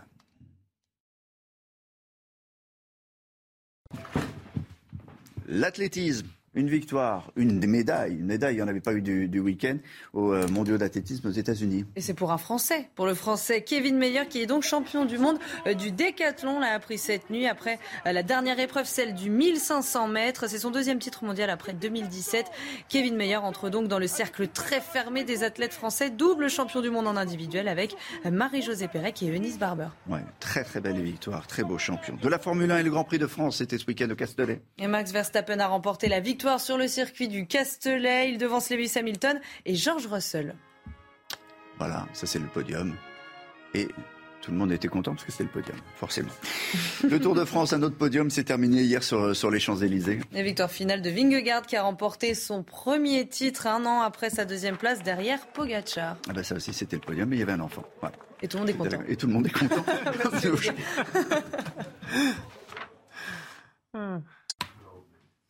Dans un instant, le face-à-face de CNews. On va revenir sur euh, le thème qui nous préoccupe ce matin, la sécurité aux Jeux Olympiques. A tout de suite. Avant le face-à-face de CNews, on vous rappelle les titres. Chanel Housteau. Un nouvel incendie dans le Gard. Le feu s'est déclaré hier en fin d'après-midi à Valabrix, au nord-est d'Uzès. 40 hectares de végétaux ont brûlé. 175 pompiers du Gard et 75 renforts sont mobilisés. Trois sapeurs-pompiers ont été blessés. Dans la police, l'utilisation du pistolet à impulsion électrique, plus connu sous le nom de taser, a doublé en 5 ans. C'est le constat du dernier rapport annuel de l'IGPN, la police des polices. Ça s'explique en partie par la volonté de l'État de doter massivement les policiers de ces pistolets. On est passé de 500 armes en 2014 à 3700 l'année dernière. L'Ukraine entre dans son sixième mois de guerre et les affrontements se poursuivent. Hier, Moscou a finalement assumé avoir bombardé le port d'Odessa. Les Russes voulaient détruire des infrastructures militaires au lendemain de l'accord entre Kiev et Moscou sur l'exportation de céréales. Le face-à-face de CNews ce matin, Charles Sistenstuhl, député Renaissance du Barin. Bonjour. Geoffroy Boulard, bonjour. Vous êtes maire LR du 17e arrondissement de Paris, vice-président de la métropole du, Grand Paris. Et on va parler beaucoup de la sécurité euh, pour les, Jeux Olympiques dans deux ans. Réunion importante aujourd'hui. Emmanuel Macron réunit à l'Elysée ministres et, et, acteurs incontournables de ces JO pour un point détaillé, le premier d'ailleurs, point d'étape sur ce, sur ce chantier. Je précise qu'il n'y a pas Anne Hidalgo, qu'il n'y a pas Valérie Pécresse. Et que la Cour des comptes a rendu un rapport extrêmement alarmant. La France n'est pas prête, il y a urgence. Est-ce que c'est votre avis? Est-ce que c'est au sentiment euh, également? Monsieur le député. Bah écoutez, moi, c'est pas mon sentiment. Je pense que l'organisation des Jeux Olympiques euh, et Paralympiques euh, se, se, déroule, se déroule bien. Le président de la République réunit ce matin l'ensemble des services de l'État qui sont concernés par l'organisation à deux ans pile du lancement de la cérémonie d'ouverture. Il verra également le patron du CIO dans la foulée. Et euh, tout est mis en œuvre pour que ces Jeux Olympiques euh, soient une grande réussite. Mais on le souhaite tous. Mais est-ce que pour vous tout est prêt? Visiblement oui. Il y a un instant, euh, François Bersani du SGP Police disait non, on n'y est pas. On n'a pas le nombre de policiers, on n'a pas le nombre de de, de, de sécurité privée, etc. Rien n'est prêt. On a des ambitions trop importantes. Est-ce que c'est votre sentiment? Mon sentiment, c'est qu'il y a nécessité de rassurer sur la capacité de la France à organiser des grands événements internationaux.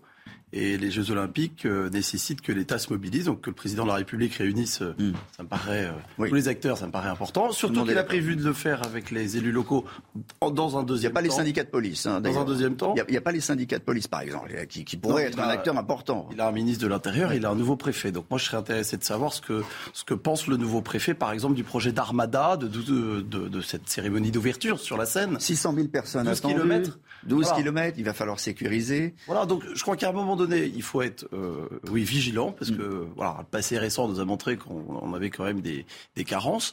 Et en même temps, il faut être confiant dans la capacité de la France à organiser ce type d'événement. Et puis, moi, je pense qu'il ne faut pas aussi se cacher. Ça ne doit pas euh, masquer, déshabiller Paul, notamment euh, pour habiller Pierre. C'est-à-dire qu'il y a d'autres sujets de sécurité qui sont importants. On on va pas faire un focus pendant deux ans sur la sécurité des Jeux Olympiques. Il y a des sujets dans les quartiers, il y a des sujets. Euh, Bien sûr, mais il y, a, quand même des, des, sujets, la, la, lutte contre la délinquance, la possibilité de prendre sans, sans être anxieux le, métro. On a interrogé sur ces news des, touristes qui se disent c'est pas possible. D'abord, la, ville est, sale, continue à l'être, hein, très franchement. Et puis ensuite, on, est, on, on, a peur dans, dans le métro aujourd'hui encore d'ici deux ans, qu'est-ce qu'on fait? Si la ville de Paris est sale, euh, c'est pas de la responsabilité de l'État, mais celle de Madame Hidalgo. Mais je pense que ça renvoie plus euh, au débat que peut avoir Monsieur, Monsieur Boulard au sein du, du Conseil euh, de Paris.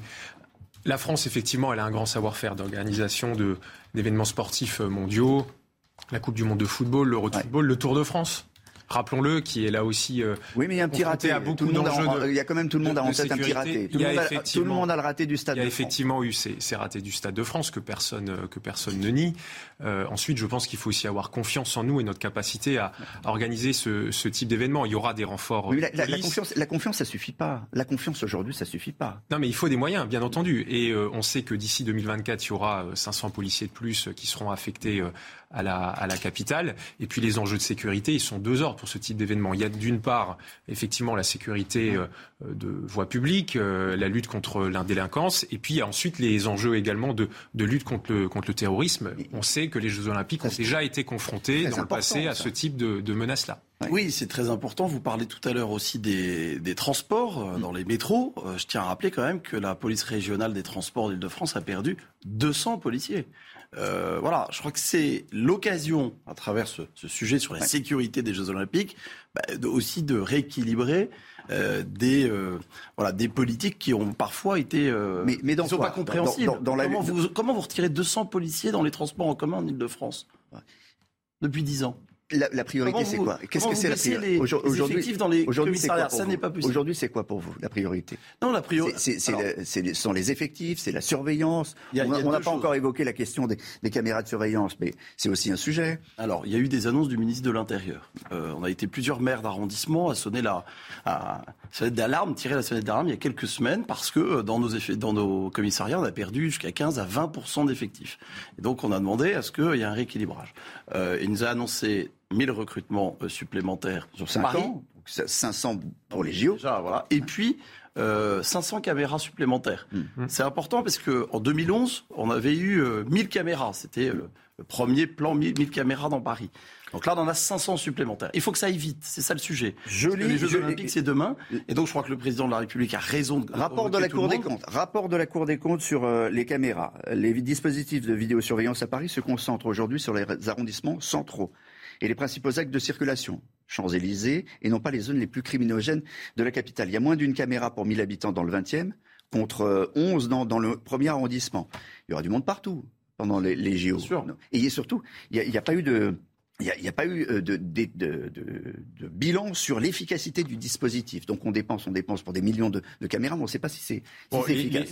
Les, caméras, euh, où elles existent, elles, sont très utiles. Moi, j'ai été jusqu'à il y a quelques jours euh, élu dans une, dans une ville moyenne, en, en, Alsace, et on a doté notre commune il y a quelques années d'un parc de vidéoprotection. Ça fonctionne.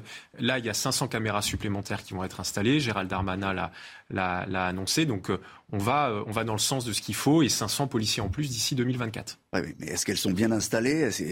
Encore une fois, elles se concentrent sur des endroits où, il y a une, super surveillance. Donc les Champs-Élysées, le centre de, Paris. On doit tenir compte de ce qui a été dit, c'est-à-dire que les portes de Paris euh, et les arrondissements périphériques sont moins dotés. Moi, je suis dans le 17e arrondissement, 70 caméras. Bon, c'est 70 caméras. C'est faible à l'échelle des grandes capitales européennes. on n'y est pas. Ce qu'il faut, c'est que ces caméras supplémentaires, elles soient discutées avec les élus locaux, les maires, mais aussi avec les commissariats euh, et les commissaires de police d'arrondissement qui connaissent les problématiques de délinquance. Voilà, il n'y a pas raison, enfin, il n'y a pas lieu de s'alarmer.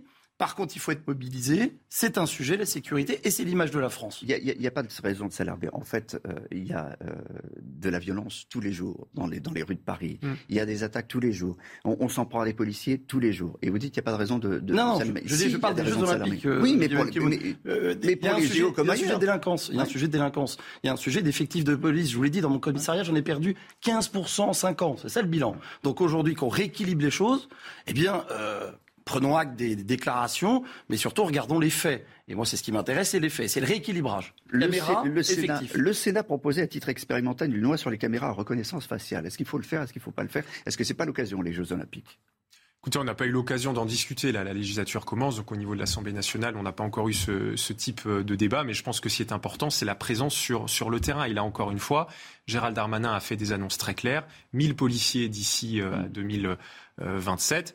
2024, pour les Jeux Olympiques, déjà 500 euh, supplémentaires. On rajoute des, caméras de surveillance, il faut du monde hein, derrière. Il faut du monde derrière, il faut du monde dans les. Hein. Mais bien sûr, il faut des, euh, centres de pilotage euh, qui soient opérationnels, qui permettent d'envoyer des, voilà, des patrouilles, ce qu'on appelle la vidéo patrouille. La caméra, en tant que telle, elle a un intérêt pour élucider, dissuader et puis aussi de diriger les équipes euh, de policiers sur les, bah, sur les, les, lieux qui sont euh, à problème. Après, euh, la caméra faciale, moi, j'ai pas du tout de dogme contre et aussi tous les tous les moyens technologiques, les drones, tout doit être utilisé. les drones, je crois que c'est l'idée aussi d'avoir des, des, des, drones justement au-dessus de la scène pour pour protéger cette, cette cérémonie d'ouverture où il y a 600 000 personnes qui sont attendues. Il faut que ça se passe bien. Faut, que, ça, se passe bien. Faut que ça se passe bien. Mais, mais l'idée, elle est elle est elle est remarquable. Mm. ça serait la première fois que pour des Jeux Olympiques olympique moderne, on a une cérémonie d'ouverture qui se passe en dehors d'un stade. Mm. C'est quand même une idée, euh, je trouve, euh, géniale. Et c'est une idée française.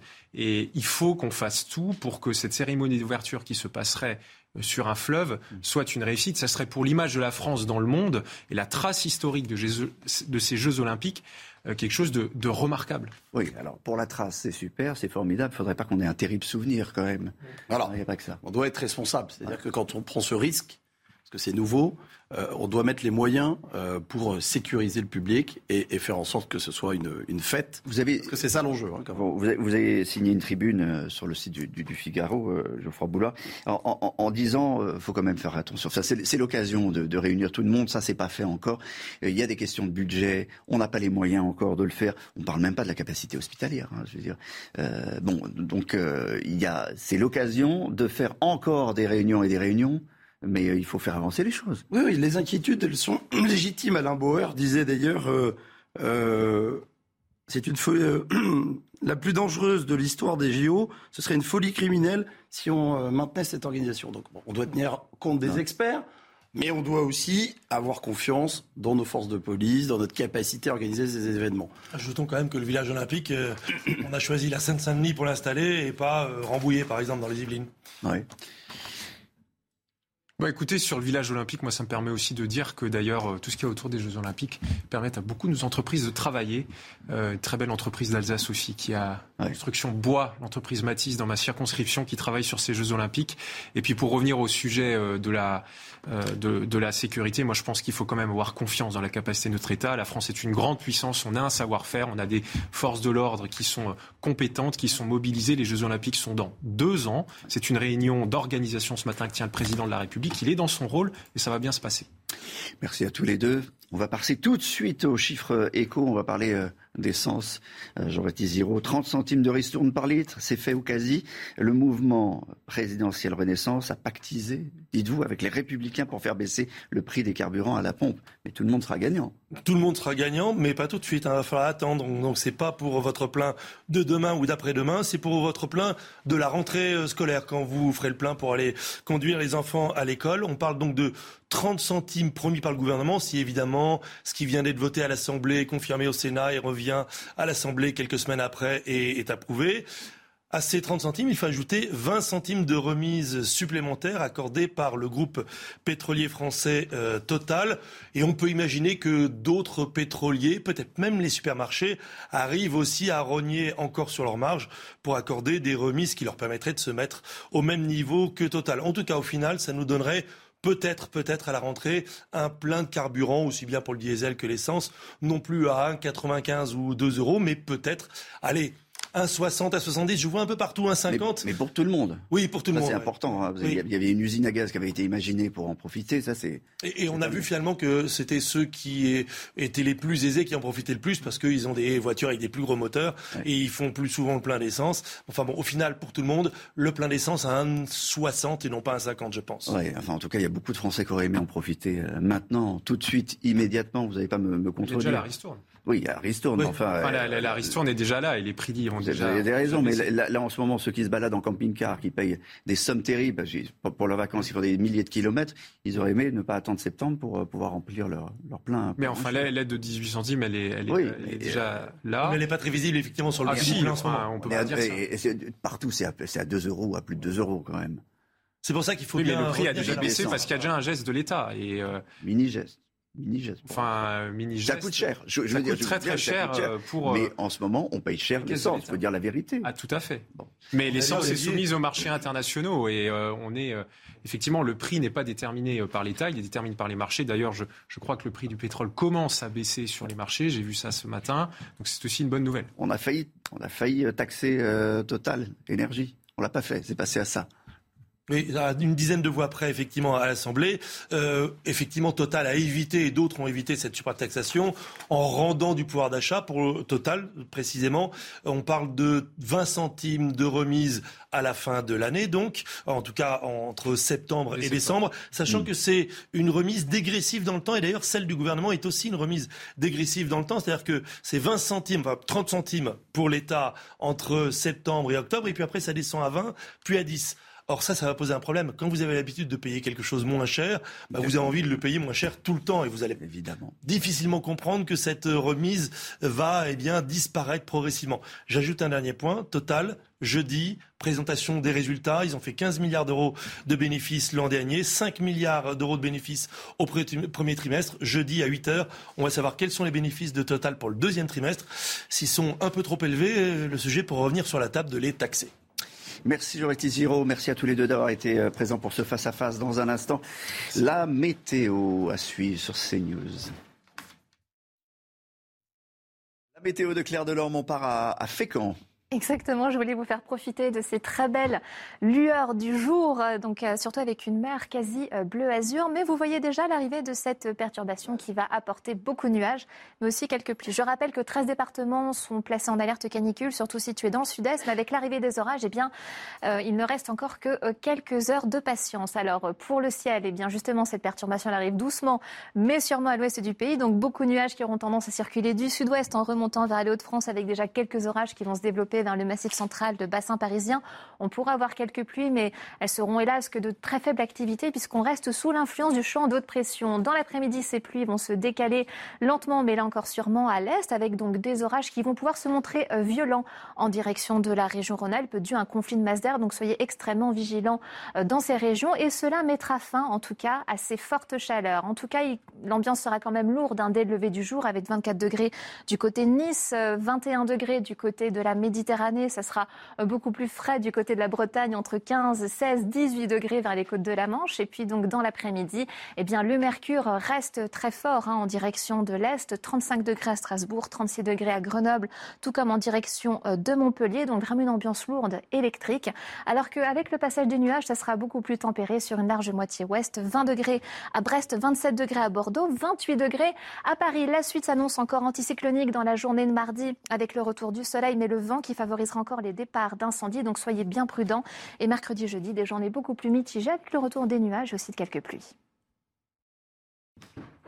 7h30 sur CNews, merci d'être avec nous. La suite de votre matinale, dès le début du journal, nous vous raconterons l'histoire de cette femme qui a décidé de mettre dehors la famille qui louait sa maison profitant de leurs vacances. Elle a tout mis sur le trottoir et a vendu les meubles. Cette propriétaire assume et nous l'a raconté. L'utilisation des pistolets à impulsion en France, elle a doublé en 5 ans. Les forces de l'ordre ont vu leur dotation multipliée par 5. Reportage dans ce journal. Et on en parlera en plateau avec François Bersani, porte-parole, unité SGP Police Île-de-France.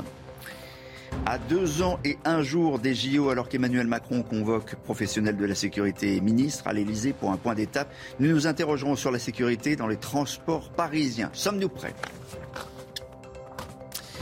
Je vous le disais en titre, sa maison squattée, elle décide de se faire justice elle-même. Ça s'est passé à Carcassonne, dans l'Aude. Chana. Maria, propriétaire d'une maison, n'arrivait pas à faire expulser ses locataires qui ne payaient plus le loyer depuis, depuis cinq mois. Alors elle a profité de leur absence pour changer les serrures et vider la maison. Aujourd'hui, elle est poursuivie pour vol avec effraction. Toutes les explications avec Yann Effelé. Excédée par ses locataires qui refusent de quitter le logement, cette propriétaire décide d'utiliser la force.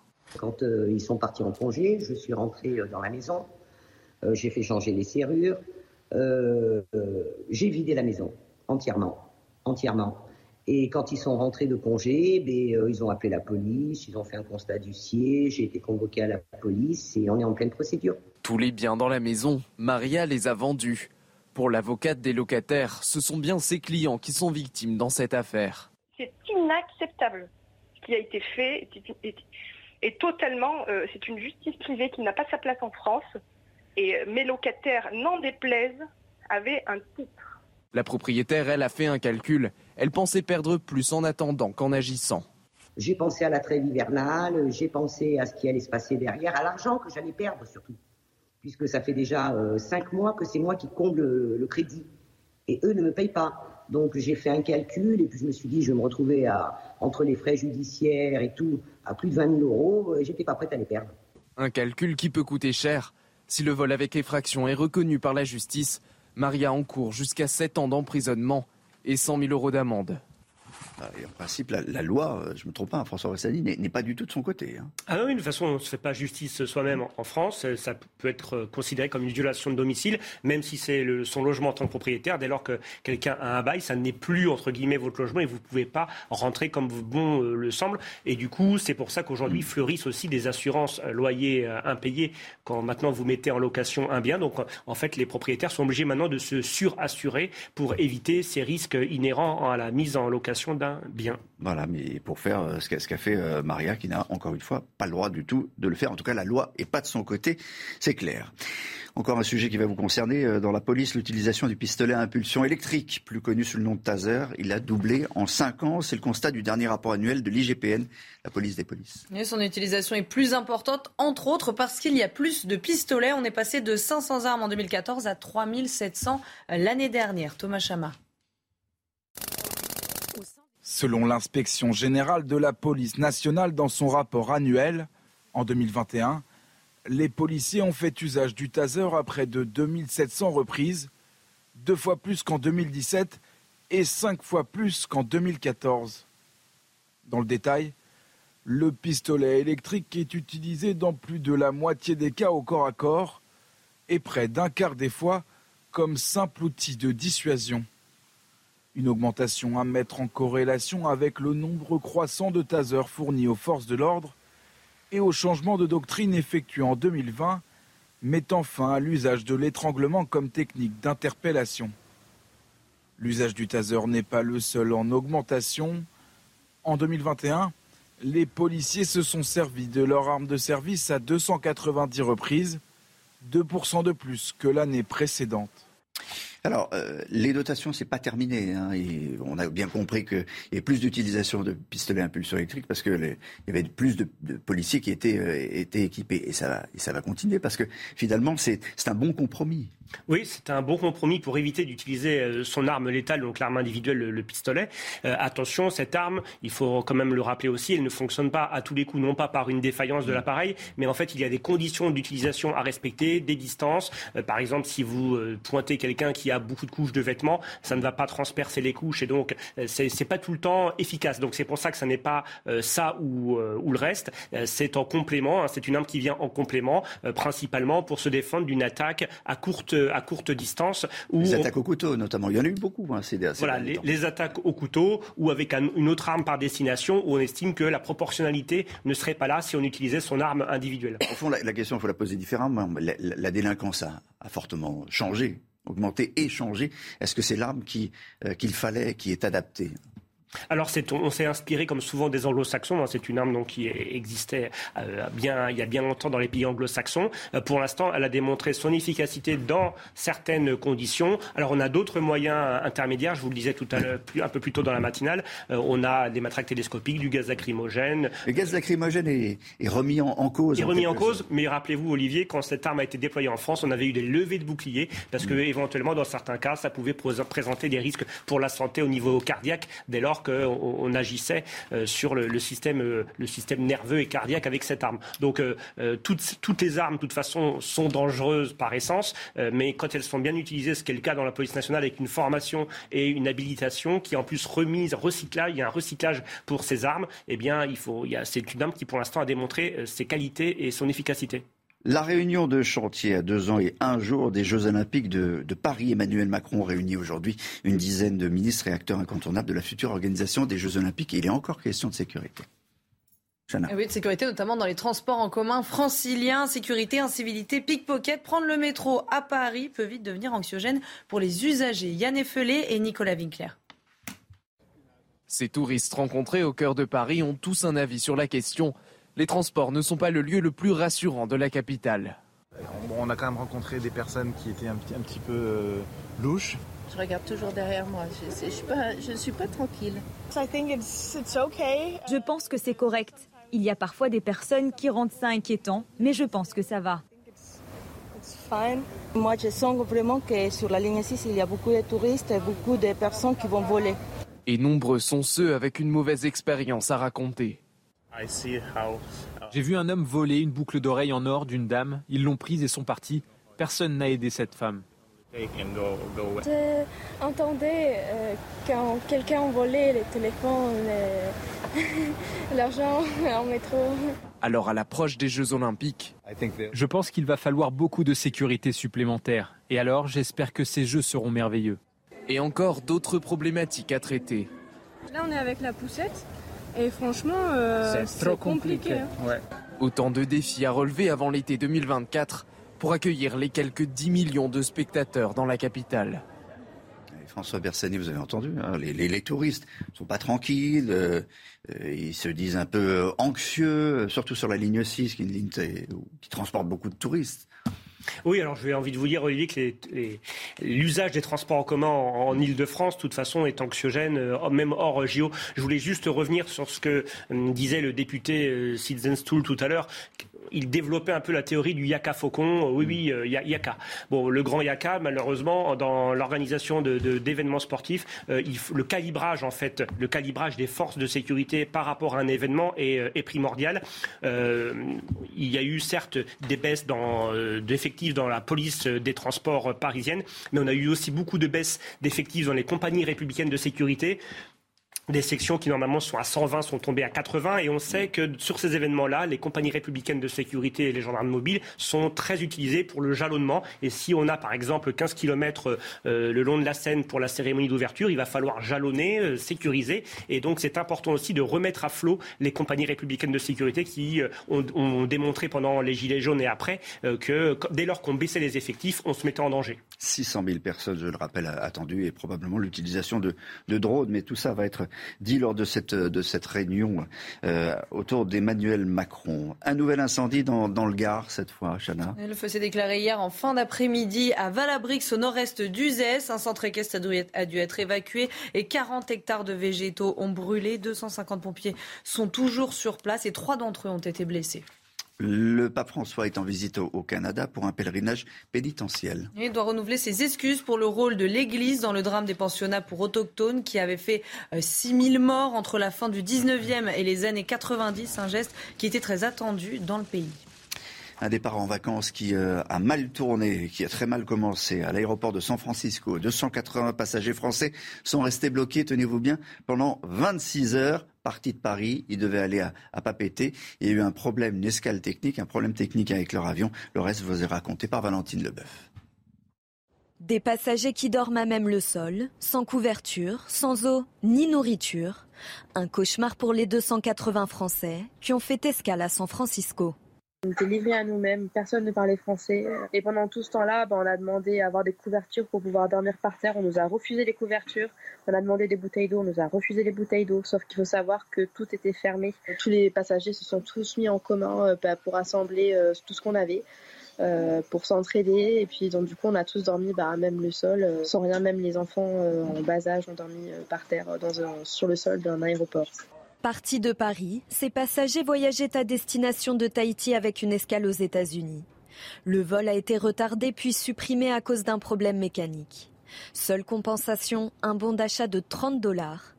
Après 24 heures d'attente, ils ont finalement pu décoller vers l'île du Pacifique. Voilà, tout est bien qui finit bien quand même. Ils sont arrivés à Papété après un long voyage, on va dire ça comme ça, ça fait partie des, des risques dans le voyage. Dans un instant, Olivier Rettman, sénateur de Haute-Seine, euh, sera avec nous. On va parler des, incendies parce qu'il est rapporteur d'une mission de contrôle sur les grands incendies. Un rapport qui pourrait euh, donner lieu à un, projet de loi. On va en parler. Est-ce qu'on peut anticiper? C'est toute cette question-là. Est-ce qu'on peut anticiper les grands incendies? On verra ça avec lui dans un instant. Restez bien avec nous sur CNews. À 7h43 sur CNews, le rappel des titres. Chana Lousteau.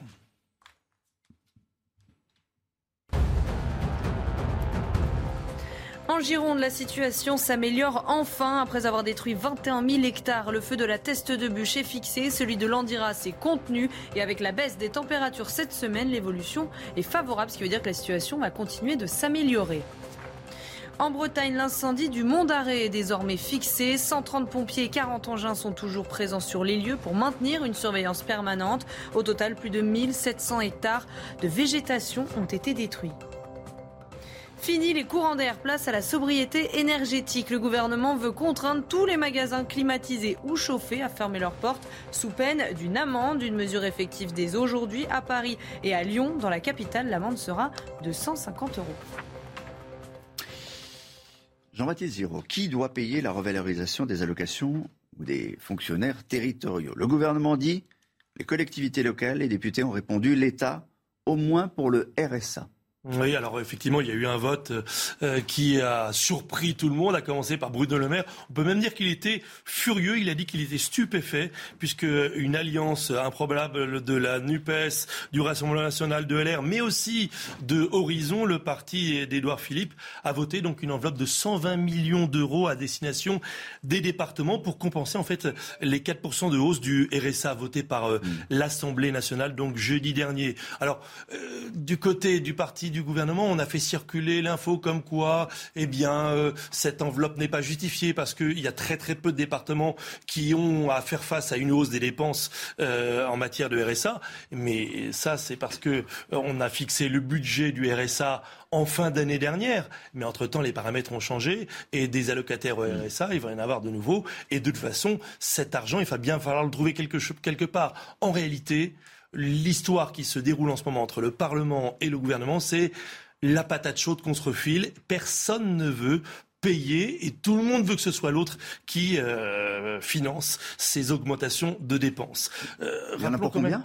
Ah ben, 120 millions, ça c'est pour le RSA pour l'augmentation du traitement des fonctionnaires, plus 3,5%, on parle quand même de 1,1 milliard. Et ça, pour le coup, ça a été rejeté de justesse de mémoire à trois voix, je crois. 1,1 euh, milliard qui aurait pesé en plus sur le budget de l'État, ça aurait été énorme. Rappelons quand même, vous avez euh, le chiffre qui va s'afficher à l'écran, le déficit budgétaire prévisionnel pour le budget de l'État en 2022, c'était 155,1 milliards.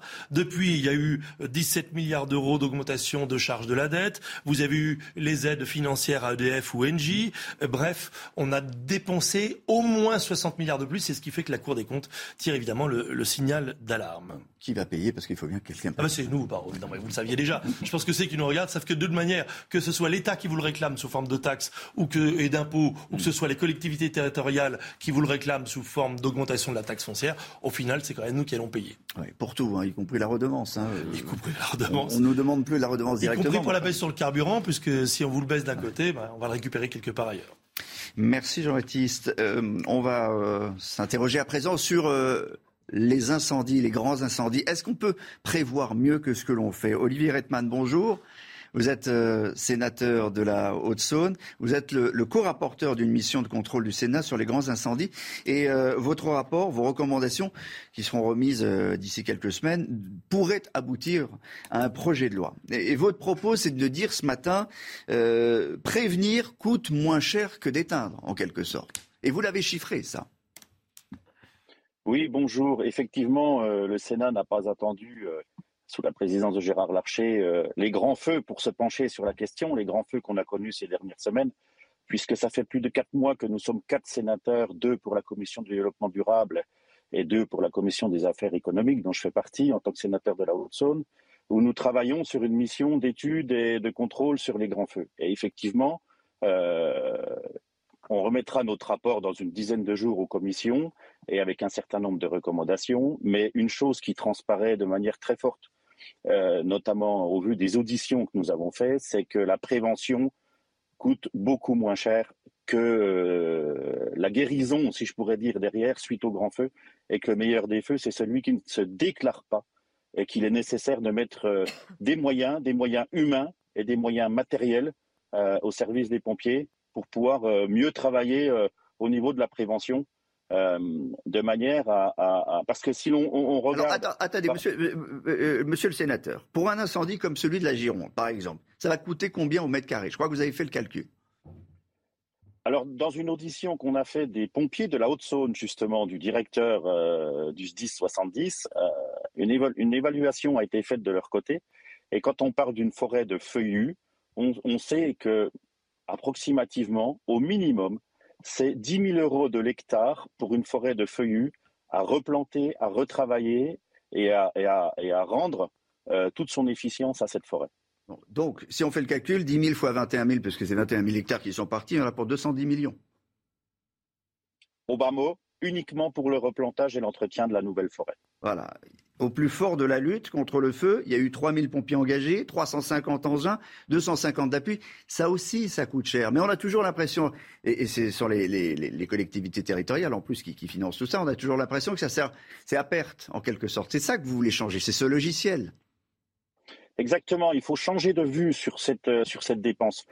Miser énormément d'argent, et, si je reprends les paroles du, colonel Grégory Allion que nous avons auditionné, qui est le président de la Fédération nationale des pompiers, euh, des sapeurs-pompiers français, euh, il est temps de passer dans le quoi qu'il en coûte de la prévention et de l'accompagnement de nos sapeurs-pompiers qui ont fait un travail exceptionnel ces dernières semaines, parce que ce quoi qu'il en coûte n'est pas une dépense, mais un investissement.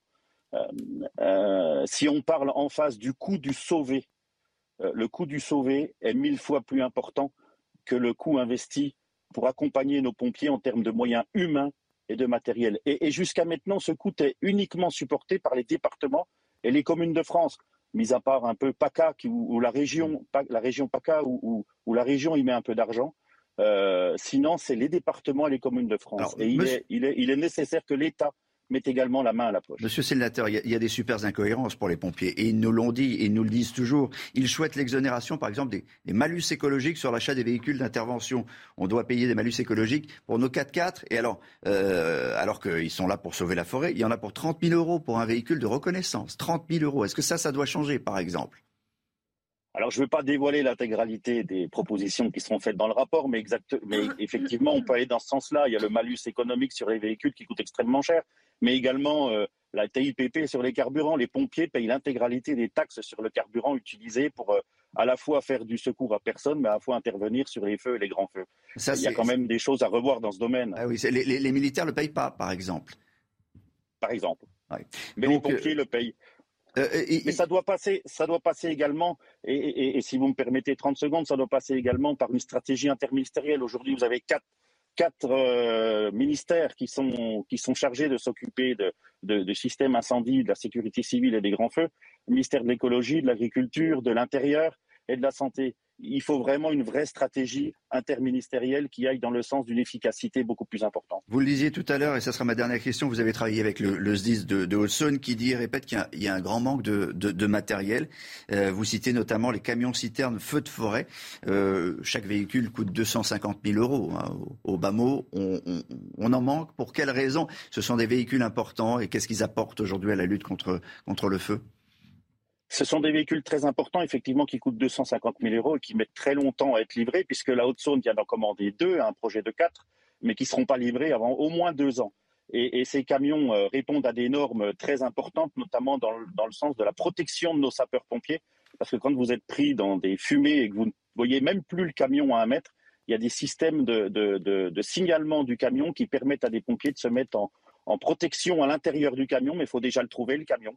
Donc les camions sont, équipés de systèmes euh, d'éclairage et de signalétique qui font que les pompiers les retrouvent instinctivement de manière efficace. Et à l'intérieur, vous avez euh, un système de, masque à oxygène qui leur permet, si des fois ils sont pris dans le feu, d'être protégés, mais également euh, par des systèmes de buse, un auto-arrosage du, camion pendant un certain temps, une dizaine de minutes, qui permet que si le feu passe, nos pompiers sont protégés, et c'est bien là le minimum. Ça coûte 250 000 euros, et il est temps que l'État mette un petit peu de, la, main à la poche pour aider nos départements et nos communes à financer ce genre de camions parce que la zone géographique de risque à grand feu va énormément augmenter du haut des règlements climatiques et la saison également il faut mettre la main à la poche. jusqu'à maintenant. Il faut mettre la main à la poche, c'est votre message et ce sera dans, votre rapport qui sera mis d'ici, euh, d'ici, euh, qui sera remis d'ici quelques jours, peut-être un, projet de loi en perspective. Merci d'avoir été en direct, Monsieur le Sénateur, avec nous ce matin sur euh, sur CNews.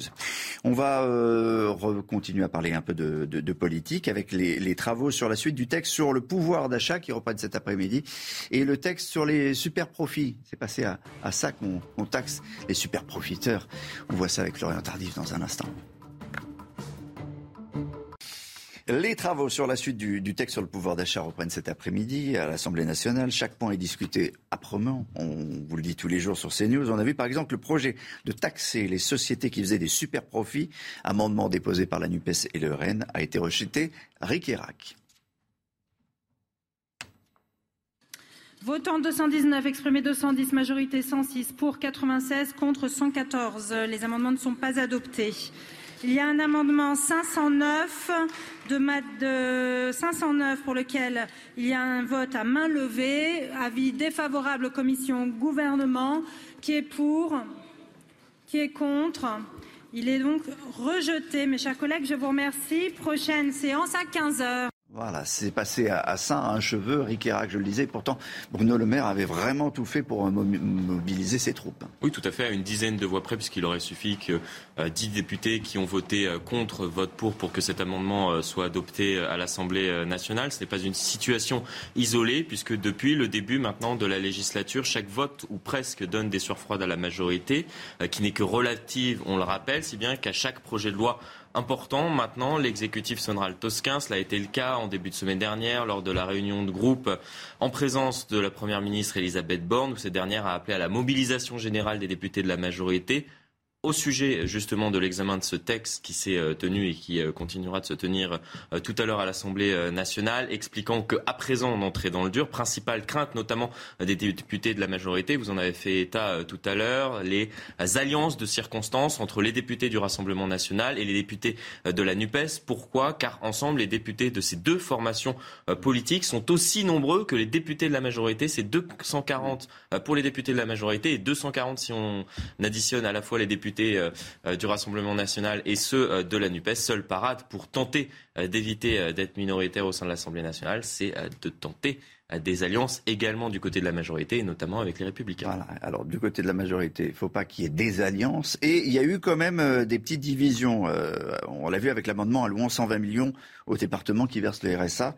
Les députés Horizon, parti d'Edouard Philippe, qui ont voté, ouais, qui font partie de la majorité, ont voté aux côtés de, de ceux du LR, du RN et de NUPES. Oui, effectivement, l'opposition qui a donc reçu euh, le soutien des députés euh, d'Horizon, le parti d'Édouard Philippe. Les 13 députés euh, présents à ce moment dans l'hémicycle ont voté contre l'avis du gouvernement et donc contre leurs camarades issus de, la majorité présidentielle, de quoi sérieusement agacer ces derniers qui n'en reviennent toujours pas d'avoir reçu ce coup dans le dos de la part des députés d'Horizon. Alors en toile de fond, que s'est-il réellement passé puisqu'il y a toujours l'histoire telle qu'on la raconte et l'histoire en coulisses. Les ambitions, il y a des, ambitions. internes. Bien évidemment, il y a des, tensions croissantes entre Édouard Philippe et Bruno Le Maire, qui étaient présents à ce moment-là euh, dans l'hémicycle pour euh, défendre euh, ce texte. Pour le gouvernement, tous deux cherchent à accroître leur influence au sein des, sphères politiques, y compris à l'Assemblée nationale, dans l'optique de 2027, puisqu'on commence d'ores et déjà, à préparer la, la eh prochaine présidentielle. Florian Tardif qui recevra à 8h15 euh, Benjamin Davido, le docteur Benjamin Davido, infectiologue. Rendez-vous donc, euh, l'invité euh, de CNews, 8h15. Mais tout de suite, c'est la météo de Claire Delorme. Rendez-vous important aussi. Bonjour à tous. Changement de temps pour aujourd'hui avec le retour de la pluie. En effet, nous voyons très bien cette perturbation qui va traverser lentement, mais sûrement la France. Mais elle sera de faible activité. Ça se traduira surtout par beaucoup de nuages cet après-midi, allant donc du sud-ouest en remontant vers les Ardennes, avec d'ailleurs des orages qui pourraient se produire en direction de la région Rhône-Alpes, localement fort, avec un risque important de chute de grêle, mais aussi de fortes rafales de vent. Des orages à surveiller dû à un conflit de masse d'air. Le soleil résiste en Méditerranée, mais aussi la chaleur, car regardez dans la l'après-midi. Elle sera étouffante, hein, cette chaleur, avec 36 degrés, hein, que ce soit du côté de Grenoble encore du côté de Montpellier ou même de Marseille. Les températures seront en revanche beaucoup plus respirables sur une large moitié ouest après le passage de cette perturbation. 20 degrés du côté de Brest, 24 degrés à Lille, 27 degrés du côté euh, de Bordeaux. La suite s'annonce encore ensoleillée pour la journée de mardi, même si quelques nuages ont tendance quand même à circuler sur une bonne moitié nord, allant du nord de la Nouvelle-Aquitaine, encore remontant vers le quart nord-est, avec des températures qui vont légèrement baisser. Ça serait d'ailleurs la fin de la canicule, 26 degrés pour la moitié nord et jusqu'à 30 degrés pour la moitié sud.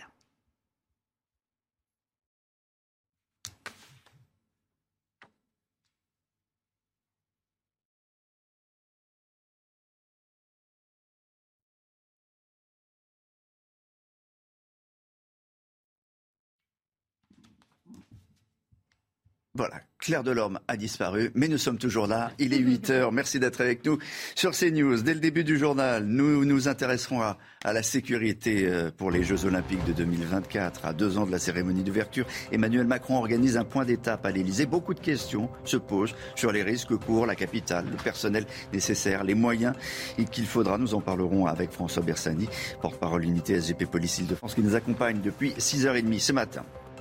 La climatisation dans les magasins qui gardent les portes ouvertes, ça suffit. Un décret est en préparation pour sanctionner lourdement les commerces qui font un tel gâchis. Dès aujourd'hui, une campagne de pédagogie est lancée à Paris avant des amendes qui seront plus lourdes. Nous ferons le point sur les incendies en Gironde, pas tout à fait fixés. Il reste des fumerolles qu'il faut inlassablement surveiller à Landiras. Et se pose la question de la forêt de demain. L'une de nos équipes a accompagné les professionnels de l'Office national des forêts. Mais tout d'abord, cette réunion de chantier à deux ans et un jour des Jeux Olympiques de Paris. Chana. Emmanuel Macron réunit aujourd'hui une dizaine de ministres et acteurs incontournables de la future organisation euh, des Jeux Olympiques. Objectif faire le point sur les défis de l'événement, notamment en matière de budget et de sécurité. Valentine Leboeuf et Inès Alicane. À l'approche des Jeux Olympiques, Paris doit faire face à trois principales difficultés en matière de sécurité publique vous avez euh, une sécurité qui est liée euh, aux enjeux euh, géopolitiques parce qu'on a une situation internationale qui est complexe et donc la France en tant que telle, Paris et donc la France peut être une cible à l'international. Nous avons toujours la menace du terrorisme qui plane, quand même sur, sur Paris et sur la France et qui peut être une vraie menace en 2024. Et nous avons cette insécurité au quotidien. Dans son pré-rapport, la Cour des comptes préconise d'ores et déjà de pallier une éventuelle carence d'agents de sécurité privés. Elle suggère également de pouvoir faire appel à l'armée et aux réserves opérationnelles de la police et de la gendarmerie. Elle s'inquiète aussi du déroulé de la cérémonie d'ouverture et propose de limiter la grande parade fluviale inédite sur la Seine. Et pour cause, 200 bateaux et 600 000 spectateurs sont attendus. Objectif, éviter de nouvelles scènes de chaos, à l'image de la finale de la Ligue des Champions au Stade de France. On peut le faire, il faut tirer les enseignements tant de ce qu'on a pu faire en négatif, mais aussi de ce qu'on a su bien faire, notamment autour de l'Euro 2016. Les épreuves se dérouleront en partie au château de Versailles ou en plein centre de Paris, vers la Tour Eiffel. Il manque toujours 20 000 agents privés nécessaires pour sécuriser cet événement et éviter tout débordement. François Versadi, est-ce qu'il faut euh, créer dans Paris, autour de, Paris, en fait, une grande fan zone? Est-ce qu'il faut transformer le centre de Paris en fan zone?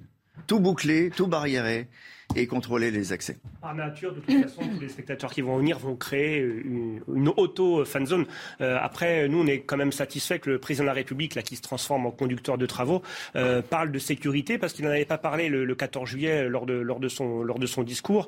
Euh, donc, qui se réveille un petit peu là sur la sécurité, c'est plutôt pas mal. Il faut aussi rappeler aux téléspectateurs que lors des, lors des Jeux Olympiques de 2024, la vie ne va pas s'arrêter. Mm au niveau sécurité du quotidien. C'est-à-dire qu'on sera toujours euh, très occupé euh, par la délinquance au quotidien, par la lutte contre les violences conjugales. Peut-être qu'elle peut augmenter. Peut-être qu'elle peut augmenter. Donc ce serait une nouvelle couche. encore une fois, à chaque fois qu'il y a beaucoup de touristes, voilà, cet événement, cet événement est un, va cristalliser en, des problèmes de sécurité propres à cet événement, mais on va toujours devoir gérer euh, toute la sécurité satellite et du quotidien. Donc c'est pour ça que si on doit focaliser toutes les forces sur cet événement et donc, euh, pour employer un mot familier, dépoiler euh, les autres forces qui sont elles dans la, parce qu'en plus les JO seront aussi répartis un peu en province, donc il va y avoir nécessité d'équilibrer entre la province et Paris les forces de sécurité, les unités de force mobile. Donc c'est un vrai défi, c'est un vrai challenge. Il faut réfléchir euh, dès maintenant. On va s'appuyer sur des agents privés évidemment.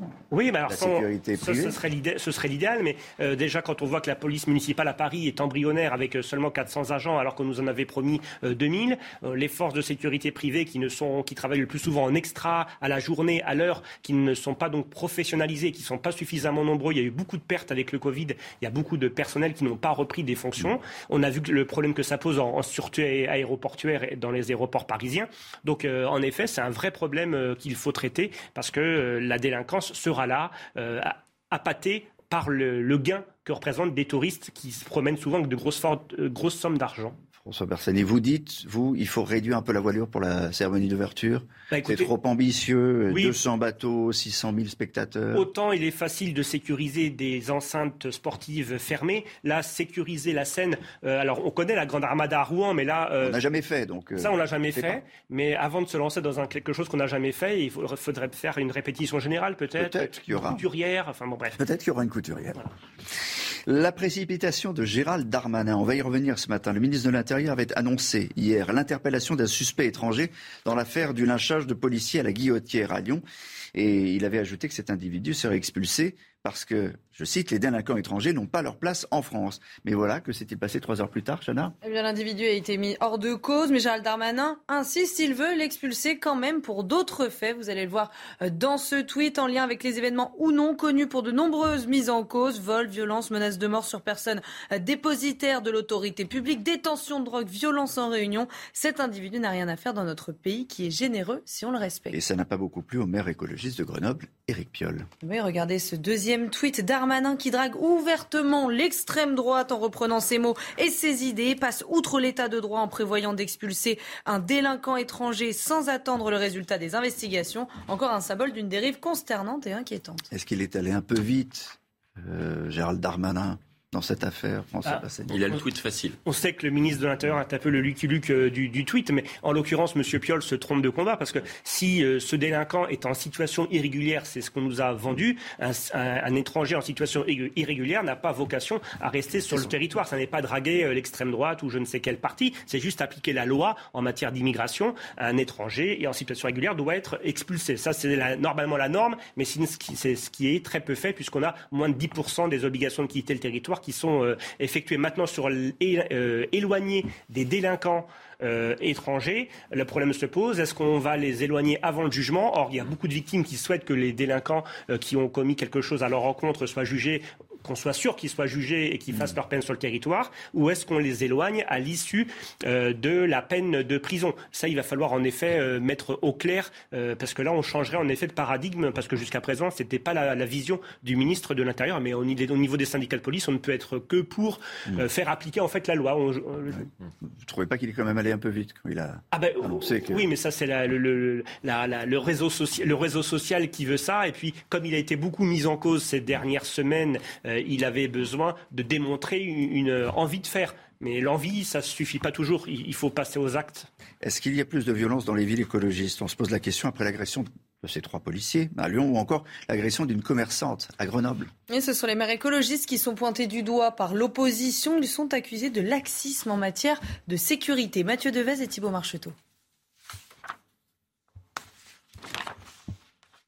À Grenoble ce jeudi, une commerçante dit avoir été agressée et avoir vu son magasin pillé par une bande d'individus. Des agressions devenues trop fréquentes selon l'opposition qui dénonce l'inaction du maire écologiste. Grenoble est devenue la première ville de France pour les agressions violentes et les vols à la tire pour 1000 habitants. Quand Éric Piolle est arrivé en 2014, il a dit plus de caméras. Il a refusé bien sûr l'armement de la police municipale. Donc on a une évolution de la ville qui est euh, extrêmement difficile. Mercredi soir à Lyon, ce sont trois policiers en civil qui ont été violemment agressés par une cinquantaine d'individus. Là encore, on dénonce le laxisme des écologistes au pouvoir dans la ville. Elle a basculé euh, dans la délinquance et l'ultraviolence à partir euh, du moment où le maire de Lyon n'a plus considéré que les problèmes de sécurité étaient les problèmes euh, fondamentaux. Aujourd'hui, quand on se bat à la Kalachnikov, on s'aperçoit qu'on a franchi bien des étapes, hélas. Le maire de Lyon a réagi dans un tweet et, affirme que la ville agit pour le maintien de la sécurité publique. La ville de Lyon se mobilise pour faire avancer l'enquête. Nous continuerons d'agir pour assurer la tranquillité publique dans notre ville. Cet élu écologiste de région parisienne affirme que le problème ne vient pas de la municipalité. Dans toutes les villes, quelle que soit la couleur politique, il y a des problèmes d'insécurité qu'il faut affronter. Mais je rappelle quand même que c'est l'État qui est d'abord le premier garant de la tranquillité de la sécurité publique. Les collectivités locales accompagnent. Elles accompagnent euh, en créant des polices municipales. C'est le cas dans euh, la plupart des villes dirigées par les écologistes. 2 millions de Français vivent dans une ville dont le maire est écologiste. Dans le reste de l'actualité, la chasse au gaspillage est lancée. Arrêtons le courant d'air, place à la sobriété énergétique. Chana. Le gouvernement veut contraindre tous les magasins climatisés ou chauffés à fermer leurs portes sous peine euh, d'une amende. Alors qu'en pensent les commerçants? On voit ça avec Michael Dos Santos. Voici un oubli qui pourrait coûter cher à ce magasin. Pour éviter les pertes énergétiques, le gouvernement a annoncé de futurs décrets. Le but, contraindre les magasins, climatisés ou chauffés, à fermer leurs portes en été ou en hiver. Une mesure saluée par la plupart des commerçants. Si on peut euh, préserver euh, de l'énergie de manière assez simple, faisons-le. Nous vendons des produits frais, donc nous mettons la clim si on ne ferme pas la porte, euh, la fraîcheur ne va pas euh, protéger nos, produits. Il y a un peu ce côté euh, amende, infantilisation qui revient assez souvent sur, depuis la, fait, la période Covid où en fait on en peut un peu plus se faire prendre pour des gamins. Pour éviter cette surconsommation, estimée à 20%, le gouvernement souhaite dans un premier temps informer les commerçants. Par la suite, il pourrait sévir avec une amende maximum de 750 euros. Reste à savoir qui appliquera cette sanction. Ma police municipale, elle, elle se consacre à la sécurité des biens et des personnes. Elle n'est pas là pour appliquer l'ensemble des décrets gouvernementaux, euh, bien évidemment, parce que sinon, vous imaginez que je n'aurais pas assez d'effectifs. Certaines villes, comme Paris ou Lyon, ont déjà pris les devants. Dès aujourd'hui, les commerçants seront contraints de fermer leurs portes pour éviter tout gaspillage énergétique. Dans la capitale, l'amende sera de 150 euros. Pour terminer, le point sur la situation euh, sur les incendies en, Gironde, après avoir détruit 21 000 hectares, le feu de la teste de bûche est fixé, celui de, l'Andiras est, contenu, mais euh, avec la baisse des températures cette semaine, l'évolution est plutôt favorable. Attention, hein, disent les pompiers, les touristes prennent parfois de gros risques pour prendre des photos des forêts brûlées. Il ne faut absolument pas le faire. Et pour limiter la propagation des incendies, les pompiers utilisent la technique du pare-feu. Reportage de Régine Delfaux, Florian Paume et Sébastien Zabat qui ont suivi une patrouille de l'ONF. Regardez. C'est ici qu'a eu lieu le bras de fer final entre les pompiers et les flammes. Une ligne de front faite de sable blanc, dernier rempart pour essayer de stopper l'avancée de l'incendie. Le feu donc arrivait de cette zone et il a été bloqué sur cette ligne-là qui a été mise en place euh, spécialement pour ça. Il y a encore une semaine, on avait, on avait de la forêt, on va dire, jusqu'ici. On a créé ce genre d'infrastructure sur un kilomètre, donc vraiment pour coincer la tête de feu sur ce secteur. Donc ce pare-feu rejoint le lac. Cédric et ses collègues travaillent sur cette région depuis une dizaine d'années. Au milieu des cendres, un survivant se dresse. Donc on voit, il est grillé. Ok, là-dessus, il n'y a pas de souci. Euh, par contre, quand j'essaie de tordre les tiges, il ne casse pas. Donc ça veut dire que s'il casse pas, on a encore de la sève. Donc concrètement, lui, il peut repartir. Pour envisager le reboisement, l'ONF doit faire face à un autre ennemi. Si on laisse trop de bois mort à un endroit donné, on va avoir des parasites qui viennent à l'intérieur, des insectes notamment. Ça va faire des foyers euh, de, parasitaires hein, et ça va se répandre après sur les arbres sains autour. Donc à un moment, il est nécessaire de retirer les arbres euh, brûlés, euh, morts, pour éviter qu'on ait une contamination des arbres sains. Il faut laisser aussi un peu la dynamique naturelle se mettre en place, parce que la nature, elle, fait le job aussi. Hein. Sur les 2000 hectares de forêt domaniale, près des deux tiers sont partis en fumée. Le reboisement prendra plusieurs décennies. 8h13 sur CNews. Dans un instant, ne manquez pas l'invité de la matinale ce matin, c'est le docteur Benjamin Davido, infectiologue. Il répondra aux questions de Florian Tardif. Dans un instant, l'invité de la matinale est, le docteur Benjamin Davido, infectiologue. Il répondra aux questions de Florian Tardif juste après le rappel des titres de Chana Lousteau. Un nouvel incendie dans le Gard. Le feu s'est déclaré hier en fin d'après-midi à Valabrix au nord-est d'Uzès. 40 hectares de végétaux ont brûlé. 175 pompiers du Gard et 75 renforts sont mobilisés. Trois sapeurs-pompiers ont été blessés. Dans la police, l'utilisation du pistolet à impulsion électrique, plus connu sous le nom de taser, a doublé en 5 ans. C'est le constat du dernier rapport annuel de l'IGPN, la police des polices. Ça s'explique en partie par la volonté de l'État de doter massivement les policiers de ces pistolets. On est passé de 500 armes en 2014 à 3700 l'année dernière.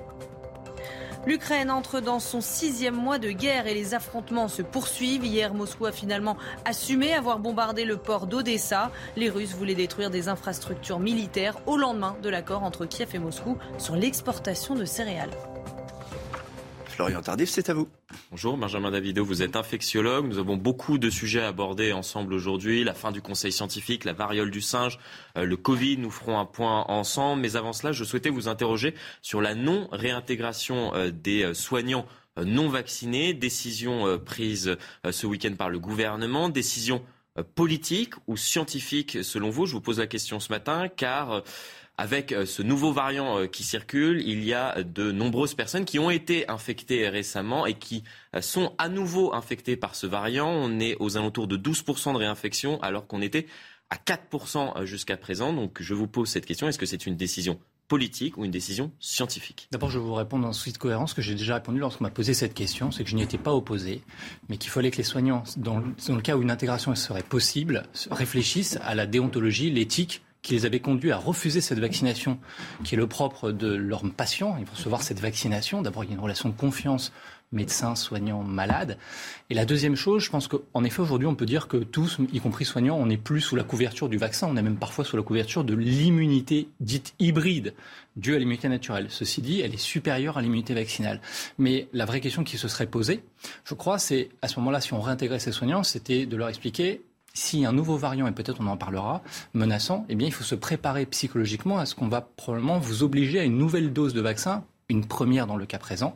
Et à ce moment-là, je pense que de toute façon, ça ne serait pas passé justement concernant euh, ces nouvelles doses de vaccin ou doses euh, de rappel. Selon l'Agence anglaise de sécurité sanitaire, l'efficacité de la vaccination contre l'infection, on parle à l'instant, est proche de zéro. Six mois après euh, l'injection, la dernière injection, est-ce qu'il faudrait à nouveau une dose de rappel pour l'ensemble de la population?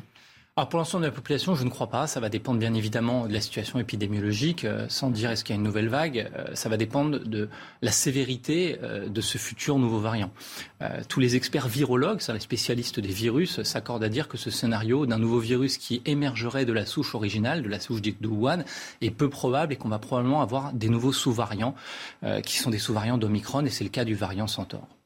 comment expliquez-vous que nous n'ayons toujours pas de vaccin nouvelle génération, le vaccin qu'on injecte aux, Français est toujours celui qui a été créé contre la souche euh, d'origine Alors c'est une très bonne question. D'abord, moi j'avais entre guillemets milité à l'époque où il y avait le variant Delta pour ce qu'on ait une mise à jour de ce vaccin. Rappelez-vous, on nous expliquait qu'on pouvait le faire rapidement en six mois. En réalité, il y a plusieurs éléments. D'abord, ce que les gens ne savent pas, c'est qu'en réalité, les industriels ont euh, travaillé d'arrache-pied sur ce vaccin Delta et que ça a pris du temps. Et qu'en réalité, souvenez-vous, à l'époque, le débat était de savoir est-ce qu'on pouvait passer entre guillemets de façon accélérée un nouveau vaccin sans repasser la procédure euh, de, des essais cliniques de ces vaccins. En réalité, on voit bien que c'est plus compliqué que ça et donc ça a pris du temps. Et on va avoir normalement, à la fin du mois d'août, validé par les autorités américaines, la FDA, je l'espère à la rentrée, l'Agence européenne du médicament, un nouveau vaccin basé sur la souche Omicron. Donc on aura un nouveau vaccin potentiellement euh, disponible ici. Est-ce qu'il euh, serait opportun de, l'injecter pour, pour l'ensemble des Français? Alors c'est la, même réponse, c'est-à-dire que encore une fois, la question va être quel est l'objectif? L'objectif, c'est d'éviter les formes graves. Aujourd'hui, sur ces anciens vaccins, on y arrive à peu près convenablement, et encore une fois, il va falloir réfléchir par stratégie, privilégier les plus fragiles, les plus vulnérables, et ensuite on réfléchira dans quelle mesure il faudra ou non proposer un vaccin à l'ensemble de la population. Aujourd'hui, le scénario, c'est pas celui-là, c'est le scénario recommandé par la Haute Autorité de Santé. On parlait euh, tout à l'heure des, variants, des sous-variants. Il y a des premiers cas de ce sous-variant BA2.75, dit euh, le variant euh, Centaure, qui ont été détectés sur le territoire national. Est-ce que c'est inquiétant selon vous? Est-ce que c'est l'évolution naturelle du virus de muter comme cela? Et que sait-on de ce variant? D'abord, on ne sait pas beaucoup de choses, comme à chaque nouveau variant qui arrive. Euh, on sait qu'il y a quelques cas sporadiques. Et rappelez-vous que ce soit le variant alpha, le variant delta, le variant omicron, à chaque fois, on s'est retrouvé dans une situation où on a vu apparaître, euh, notamment à l'étranger, euh, ces variants avec des cas sporadiques. Et après, ils sont devenus majoritaires. Il semblerait à nouveau que ce variant BA2.75, donc issu du variant BA2, ait une supériorité de contagiosité. Et en réalité, ce qui fait qu'il pourrait l'emporter, et dans les conditions d'une vague, c'est-à-dire avec beaucoup de contamination, d'où l'importance, parce que souvent les gens minimisent, ils disent bah, il y a une vague mais il n'y a pas de mort. D'abord, c'est pas vrai, la septième vague, il y a plus de 100 morts tous les jours, mais en réalité, plus la vague est élevée, plus il y a un risque de se contaminer parce que le virus circule fort. Et donc si en effet, euh, et d'abord c'est important d'écraser donc cette vague actuelle qui n'est pas terminée, je le rappelle. Euh, et si en effet, malheureusement, la conjonction d'un nouveau variant, d'une circulation virale importante, et aussi, vous l'avez rappelé, d'une baisse très forte de l'immunité, caricaturalement, la plupart des Français se sont fait vacciner en début d'année, donc on, imagine volontiers qu'au mois de septembre, l'immunité va être extrêmement faible. Eh bien oui, il y a un risque d'augmenter la circulation de ce virus et de le voir dominant. Et ensuite, il faudra qu'on soit euh, très euh, bienveillant face aux organismes de surveillance pour vérifier si oui ou non il est plus sévère. On peut espérer que s'il est issu de BA2, il aura la même sévérité. Encore une fois, j'insiste, parce que souvent on dit bah, Omicron c'est une grippette, c'est pas vrai. 100 morts tous les jours, euh, plus de 25 000 morts sans me tromper depuis le début de l'année c'est deux fois la grippe malgré des mesures de vaccination et de surveillance sans précédent. Et donc, il faut rester vigilant. Et on l'a dit à l'instant, c'est pour ça qu'il faudra réfléchir à une nouvelle stratégie vaccinale avec un nouveau vaccin.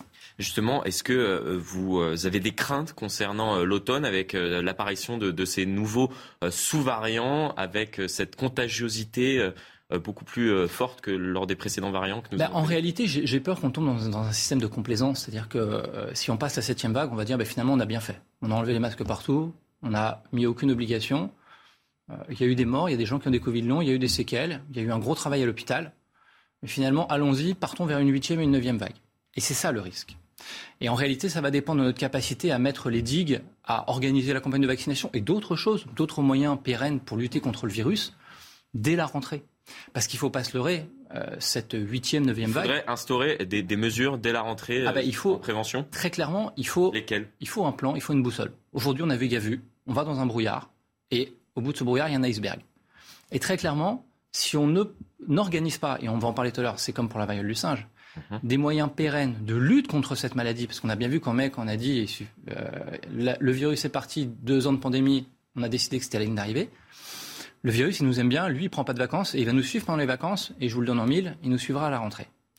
Et donc très clairement, si on ne met pas à jour ces vaccins, et ça c'est en phase, on vient, en discuter, si on ne s'organise pas pour des endroits stratégiques à haute circulation du virus, mettre des protections, des masques, éventuellement... Masques obligatoires à nouveau euh, dans les transports, bah, par exemple? Très clairement, je, pense que c'est nécessaire. Aujourd'hui, euh, on voit bien que lorsqu'on prend les transports en commun, si on prend le train, le TGV, il n'y a personne qui est masqué. Donc, au-delà de la responsabilité individuelle, elle est extrêmement importante. Je pense qu'on va négliger, c'est l'effet boomerang, le fait d'avoir passé cette septième vague va nous conforter dans l'idée qu'il ne faut rien faire. Or, au contraire, c'est au moment donné où ça va mieux, au creux de la vague, qu'il faut protéger les gens. Chaque année, depuis plus de 20 ans, on parlait jamais de la grippe, et pourtant les gens allaient bien se faire vacciner. On se disait pas, ah bah, l'épidémie de grippe est terminée, ne nous vaccinons plus. Et donc je crois que c'est ça qu'il va falloir réaliser, et pour ça il faut un programme, il faut un planning, il faut, il faut des mesures pérennes à moyen, à long terme. Et ça, c'est un vrai travail de politique. Le gouvernement, euh, justement, vous parliez de politique à l'instant, euh, n'a pas pris l'urgence de, la situation euh, par rapport à la préparation de ce qui pourrait se passer à l'automne? Je crois que le gouvernement, malheureusement, est attaché de beaucoup d'autres problèmes, mmh. notamment de la refondation du système de la santé, qui va nécessiter beaucoup de travail, notamment de la crise des urgences, de la fermeture de certains hôpitaux, donc de l'accès aux soins. Mais l'un n'empêche pas l'autre. Et puis, encore une fois, on va parler de la variole du singe. Nous, aujourd'hui, à l'hôpital, on est lessivés. On gère deux pandémies en même temps. Euh, avant d'être soignant, on est des citoyens, on a envie aussi de prendre des mmh. congés, et c'est extrêmement difficile. Et encore une fois, euh, c'est pas un marathon, c'est pas un marathon, c'est pas un sprint, pardon, c'est un marathon, autant pour moi. Et donc, il va falloir qu'on s'organise sur la longueur.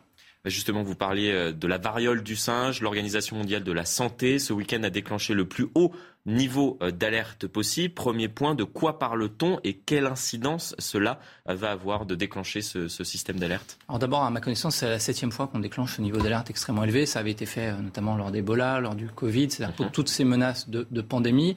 Et pourquoi? Ça veut dire qu'il faut une réponse internationale.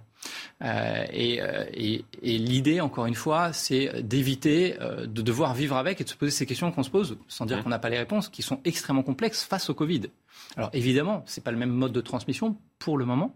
Ce n'est pas le même taux d'incidence, mais euh, c'est une maladie supplémentaire qui demande une charge de travail, on va en parler, qui demande des centres de vaccination, qui demande du soin, 10% d'hospitalisation, et puis qui fait peur aux gens aussi. Donc on a aussi un devoir de protéger les concitoyens.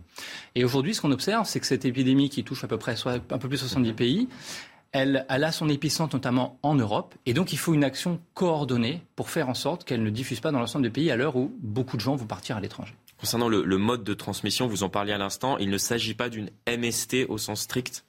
Alors ça, c'est extrêmement compliqué. Tous les scientifiques ne sont pas tout à fait d'accord. Euh, dans les anglo-saxons, souvent, on parle d'infection sexuellement transmissible. Il faut être très clair. C'est une maladie euh, des contacts, mais des contacts intimes notamment.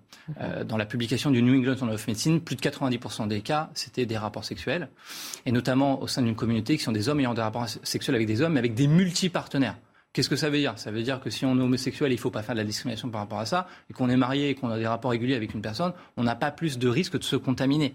Mhm. donc on voit bien que c'est une transmission qui se fait par les moyens sexuels. Il faut appeler un chat un chat, il n'y a pas de honte à ça.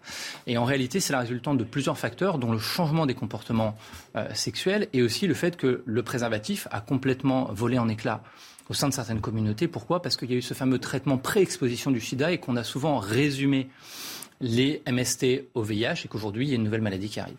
Il y a aucun mort pour l'instant euh, à déplorer, mais les discours euh, rassurants de ces dernières semaines ont laissé euh, place, et on, vient de le voir avec votre discours, que celui que vous avez tenu à l'instant, au constat inquiet. Est-ce que vous êtes inquiet concernant la, propagation de, la bah, variole du singe au sein justement du continent européen? Vous, vous y faisiez référence à l'instant. D'abord, on peut jamais, on peut jamais se féliciter d'une nouvelle pandémie. Parce qu'une maladie qui touche plus de 70 pays, ça touche le monde. Pandémie, c'est le monde. La deuxième chose, euh, pour être tout à fait exact, à ma connaissance, il y a 5 morts aujourd'hui. Alors, 5 morts, c'est beaucoup moins que le taux de mortalité annoncé, qui est d'environ 5% mhm. de cette en France. De ce fameux monkeypox. Euh, mais clairement, arithmétiquement, euh, on risque de se retrouver à un moment donné dans une situation où il y aura des décès. Mhm. Sans vouloir faire peur. Pourquoi est-ce qu'il n'y a pas de mort D'abord, et vous le rappelez, il n'y a pas de mort en France. Parce que la médiane, en gros l'âge moyen des personnes atteintes, est de 36 ans. Des personnes jeunes, plutôt en bonne santé, et des gens qui sont pour la plupart des cadres supérieurs, des gens qui sont complètement intégrés, qui ont accès au système de soins.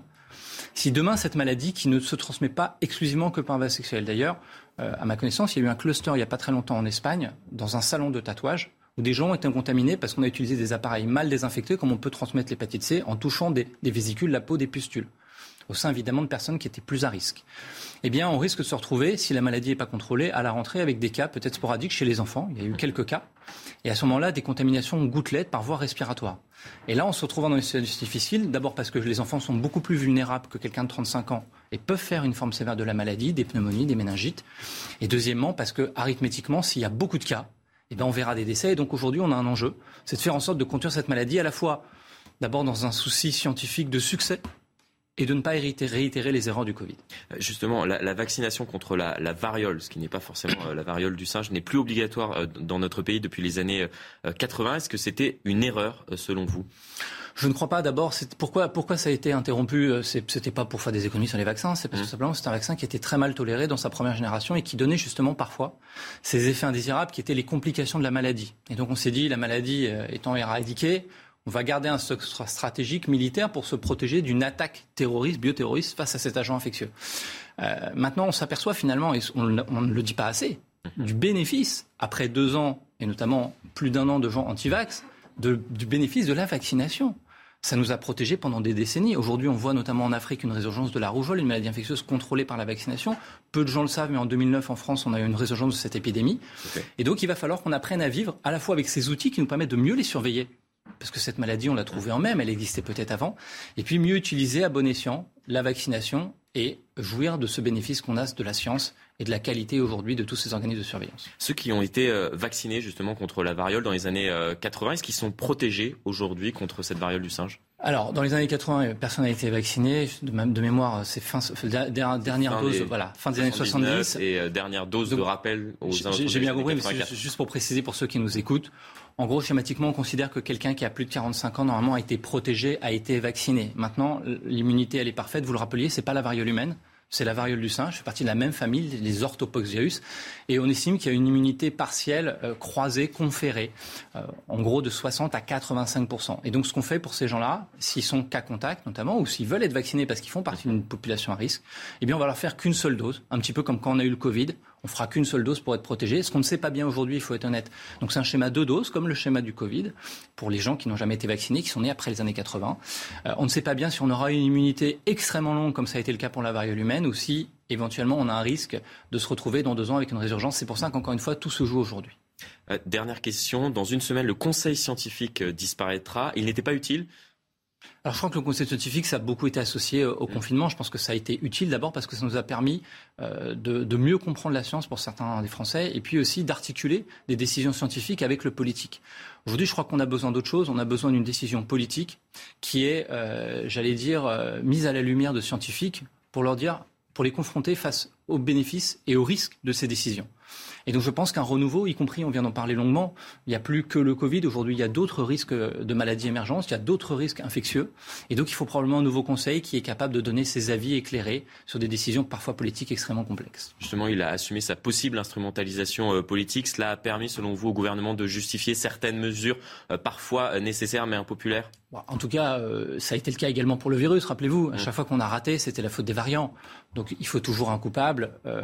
il faudra parier que même ce nouveau futur conseil de direction, ce euh, euh, conseil d'orientation, comme Obama l'avait pour la lutte contre les antibiotiques, ne sera jamais parfait. Mais je pense que c'est une bonne chose, puisque si on vit avec, il faut des nouveaux outils. On a des nouveaux études d'épistage, on a des outils de protection. Et il faut probablement des gens avisés pour garder ce cap de la médecine et de la science qui aujourd'hui nous guide et nous sauve. Merci beaucoup Benjamin Davido pour l'ensemble des éléments éclairants que vous avez pu nous donner euh, lors de cet entretien. Merci à vous, c'est à vous Olivier. La suite et la fin de votre matinale sur CNews. Dans un instant et dès le début du journal, nous vous raconterons l'histoire de cette femme qui a décidé de mettre dehors la famille qui louait sa maison profitant de leurs vacances. Elle a tout mis sur le trottoir et a vendu leurs affaires. Cette propriétaire assume et nous l'a raconté. La loi n'est pas de son côté. L'utilisation des pistolets à impulsion en France, elle a doublé en 5 ans. Les forces de l'ordre ont vu leur dotation multipliée par 5. Reportage dans ce journal. On en parlera en plateau avec François Bersani, porte-parole unité SGP Police de France qui nous a accompagnés tout au long de cette matinale. Et puis à deux ans et un jour des JO, alors qu'Emmanuel Macron convoque professionnels de la sécurité et ministre à l'Elysée pour un point d'étape, nous nous interrogerons sur la sécurité dans les transports parisiens. Sommes-nous prêts pour les JO de 2024 je vous le disais il y a un instant, sa maison squattée, elle décide de se faire justice elle-même. Ça s'est passé à Carcassonne, dans l'Aude. Maria, propriétaire d'une maison, n'arrivait pas à faire expulser ses locataires qui ne payaient plus les loyers depuis 5 ans. Chana. Alors elle a profité de leur absence pour changer les serrures et vider la maison. Aujourd'hui, elle est poursuivie pour vol avec effraction. Les explications de Yann Effelé. Excédée par ses locataires qui refusent de quitter le logement, cette propriétaire décide d'utiliser la force. Quand euh, ils sont partis en congé, je suis rentré euh, dans la maison, euh, j'ai fait changer les serrures, j'ai vidé la maison entièrement, entièrement. Et quand ils sont rentrés de congé, ben, ils ont appelé la police, ils ont fait un constat d'huissier, j'ai été convoqué à la police et on est en pleine procédure. Tous les biens dans la maison, Maria les a vendus. Pour l'avocate des locataires, ce sont bien ses clients qui sont victimes dans cette affaire c'est inacceptable. Ce qui a été fait et totalement, euh, c'est une justice privée qui n'a pas sa place en France. Et euh, mes locataires, n'en déplaisent, avaient un titre. La propriétaire, elle, a fait un calcul. Elle pensait perdre plus en attendant qu'en agissant. J'ai pensé à la trêve hivernale, j'ai pensé à ce qui allait se passer derrière, à l'argent que j'allais perdre surtout. Puisque ça fait déjà euh, cinq mois que c'est moi qui comble le crédit.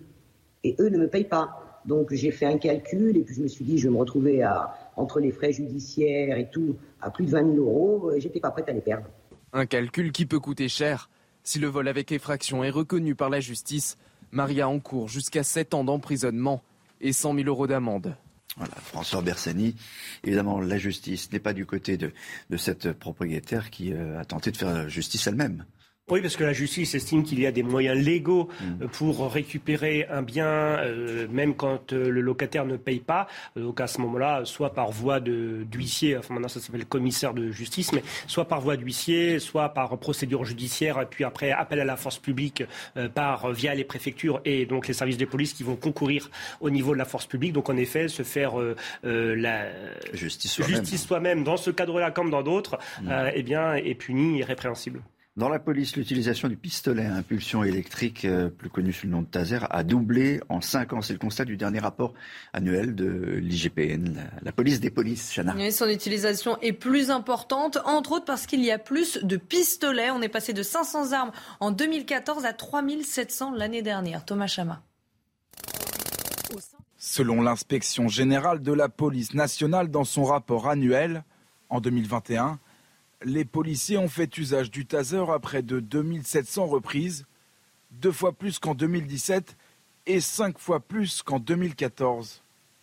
Dans le détail, le pistolet électrique est utilisé dans plus de la moitié des cas au corps à corps et près d'un quart des fois comme simple outil de dissuasion. Une augmentation à mettre en corrélation avec le nombre croissant de tasers fournis aux forces de l'ordre et au changement de doctrine effectué en 2020, mettant fin à l'usage de l'étranglement comme technique d'interpellation. L'usage du taser n'est pas le seul en augmentation. En 2021, les policiers se sont servis de leur arme de service à 290 reprises, 2% de plus que l'année précédente. Les Français ne font pas confiance en, la justice. C'était le sondage hier dans, le JDD à plus de, 70%. Il y a une défiance vis-à-vis des, décisions de, justice. Ce matin, euh, le ministre de la Justice était l'invité de nos confrères euh, RTL. Il répond, il veut redonner confiance aux, Français et il va le faire dans ces cinq prochaines années. Écoutez. Moi-même, euh, lorsque je suis arrivé, j'ai dit dans les premières heures qu'il y avait une crise de confiance. Euh, les Français estiment que la justice euh, est trop lente et ils lui font d'autres reproches, en particulier le, laxisme. Sur la lenteur de la justice, on a fait beaucoup de choses, notamment un plan d'embauche, le plus grand plan d'embauche de l'histoire de la justice, pour que les magistrats soient aidés, et nous avons obtenu une réduction des stocks, en matière familiale par exemple, de 20%. Ça veut dire que les Français attendent moins les décisions. Il y a encore beaucoup d'efforts à faire et nous le ferons. Voilà, François Persani, tous les jours, on voit qu'il y a quand même d'abord une défiance vis-à-vis de, la justice, on ne fait pas confiance, ça c'est le sondage du, JDD, mais euh, que tous les jours, on attend des résultats de la justice, quand elle s'en prend à la police notamment, et que les résultats ne sont pas là. Oui, alors le ministre Dupont-Moretti a hérité euh, d'une situation qui était déjà en mode dégradé. Euh, donc là, en effet, il y a eu des promesses d'embauche. Enfin, il y a un commencement de recrutement d'embauche, mais on est parti de, très très bas. Il euh, faut toujours rappeler que sur les pays de, l'Europe, on est le 18e au niveau du budget de, de, la justice. En matière du nombre de juges ou de procureurs, on est très très très loin. On est 37e euh, au niveau du nombre de, juges et 42e au niveau du nombre de, procureurs. Donc on, avait un tel, retard. Ce qui est euh, intéressant de voir, c'est que cette courbe, enfin ce baromètre de confiance vient croiser le baromètre de confiance avec la police nationale, puisque dans le baromètre euh, Cevipof, la, vague numéro 13 bis du Cevipof de la semaine dernière, il y avait 74% des Français qui avaient confiance dans la police, alors que pourtant la police très souvent subit un bashing sur les réseaux sociaux ou, ou dans les médias. Et donc on s'aperçoit aujourd'hui euh, que les courbes sont totalement inversées entre la confiance dans la police et la confiance dans la justice. Donc le problème à résoudre, en effet, et le sentiment euh, euh, qu'ont les citoyens envers la justice, trop lente, également un problème de sévérité et d'application, parce que là encore, la sévérité de la peine, c'est quelque chose, mais c'est la certitude de la peine qui n'est pas là et que les Français ne voient pas. Je vais vous poser une question dans, un instant sur les, le recrutement. Est-ce que c'est facile de recruter des, policiers? On en a besoin pour les Jeux Olympiques, parce que justement, il y a une réunion de chantier, on est à deux, jours, à deux, à deux ans et un jour précisément de la cérémonie d'ouverture des, des JO. Et Emmanuel Macron réunit aujourd'hui une dizaine de ministres et acteurs incontournables de la future organisation de ces Jeux Olympiques. L'objectif, faire le point sur les défis sécuritaires de l'événement, notamment dans les transports en commun franciliens. Yann Effelé et Nicolas Winkler. Ces touristes rencontrés au cœur de Paris ont tous un avis sur la question. Les transports ne sont pas le lieu le plus rassurant de la capitale. Bon, on a quand même rencontré des personnes qui étaient un petit, un petit peu euh, louches. Je regarde toujours derrière moi. Je ne suis, pas, je suis pas tranquille. Je pense que c'est correct. Il y a parfois des personnes qui rendent ça inquiétant, mais je pense que ça va. Moi, je sens vraiment que sur la ligne 6, il y a beaucoup de touristes et beaucoup de personnes qui vont voler. Et nombreux sont ceux avec une mauvaise expérience à raconter. J'ai vu un homme voler une boucle d'oreille en or d'une dame. Ils l'ont prise et sont partis. Personne n'a aidé cette femme. J'entendais euh, quand quelqu'un volait les téléphones, l'argent en métro. Alors à l'approche des Jeux Olympiques, je pense qu'il va falloir beaucoup de sécurité supplémentaire. Et alors j'espère que ces Jeux seront merveilleux. Et encore d'autres problématiques à traiter. Là on est avec la poussette et franchement euh, c'est trop compliqué. Autant de défis à relever avant l'été 2024 pour accueillir les quelques 10 millions de spectateurs dans la capitale. François Bassani, sur la question de la, police, du, recrutement de la police, parce qu'on voit bien que pour les Jeux Olympiques, il va, falloir recruter. Euh, Gérald Darmanin a annoncé 500 policiers pour les deux prochaines années, 1000 pour, en, en, en 5 ans faut les trouver. Il faut les trouver, ces policiers. Oui, et même si on trouvait ces 1000 policiers, on est totalement euh, sous-dimensionné pour affronter euh, cet événement. Euh, on, a une, on rencontre une crise de vocation, mais comme dans l'enseignement, où en ce moment il y a des speed dating pour, sur mm. certaines académies pour trouver du personnel, comme dans la santé également, parce qu'on est aujourd'hui dans une profession qui, a été, qui est souvent stigmatisée, avec des conditions de travail qui sont, qui sont dures, avec un risque toujours plus accru. Donc, quand, quand vous voyez les images à la guillotière à, voilà. à Lyon, les, jeunes recrues, les jeunes recrues, c'est compliqué. Il faut se rappeler qu'en 2012, quand on faisait le grand concours de gardien de la paix, le concours annuel, on avait tellement de candidats qu'en fait, on sélectionnait euh, un candidat sur 50. Aujourd'hui, on est sur 1 sur 5.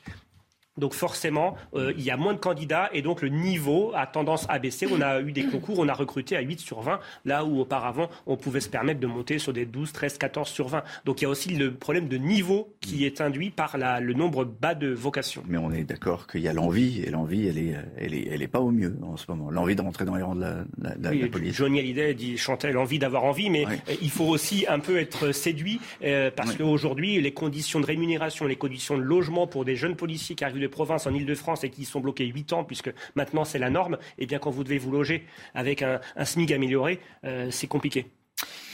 Le reste de l'actualité en Gironde, la situation s'améliore enfin sur euh, le front des incendies après avoir détruit 21 000 hectares. Le feu de la Teste de Bûche est fixé, celui de l'Andiras continue.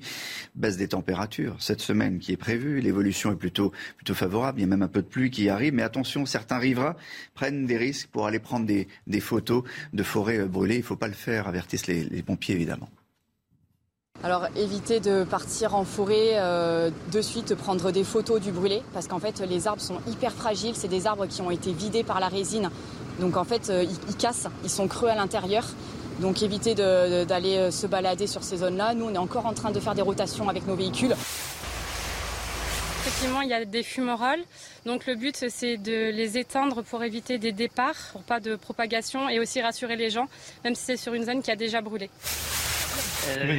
Un nouvel incendie dans le Gard également. Le feu s'est déclaré hier en fin d'après-midi à Valabrix. C'est euh, tout près d'Uzès, Chana. Un centre équestre a dû être évacué et 40 hectares de végétaux ont été brûlés. 250 pompiers sont toujours sur place. En tout, 60 camions citernes, 2 Dash et 5 Canadaires sont engagés sur le terrain. Et notez que 3 sapeurs-pompiers ont été blessés.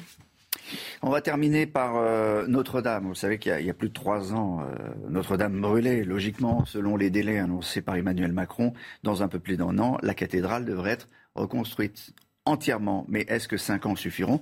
Est-ce que le délai est réaliste? Explication et commentaires de Michel Chevalet.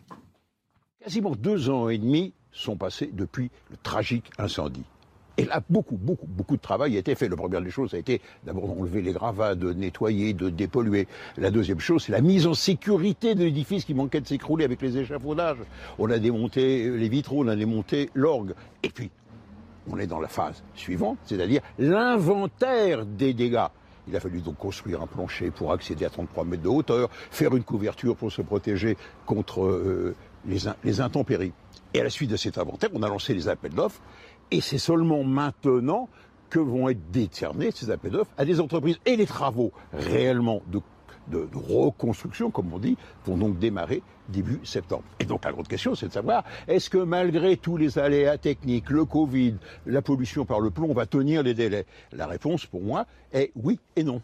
Oui, le président de la République a dit, la reconstruction doit être terminée pour les Jeux Olympiques 2024. Enfin, reconstruction, il n'a pas dit la totalité, il a dit la reconstruction.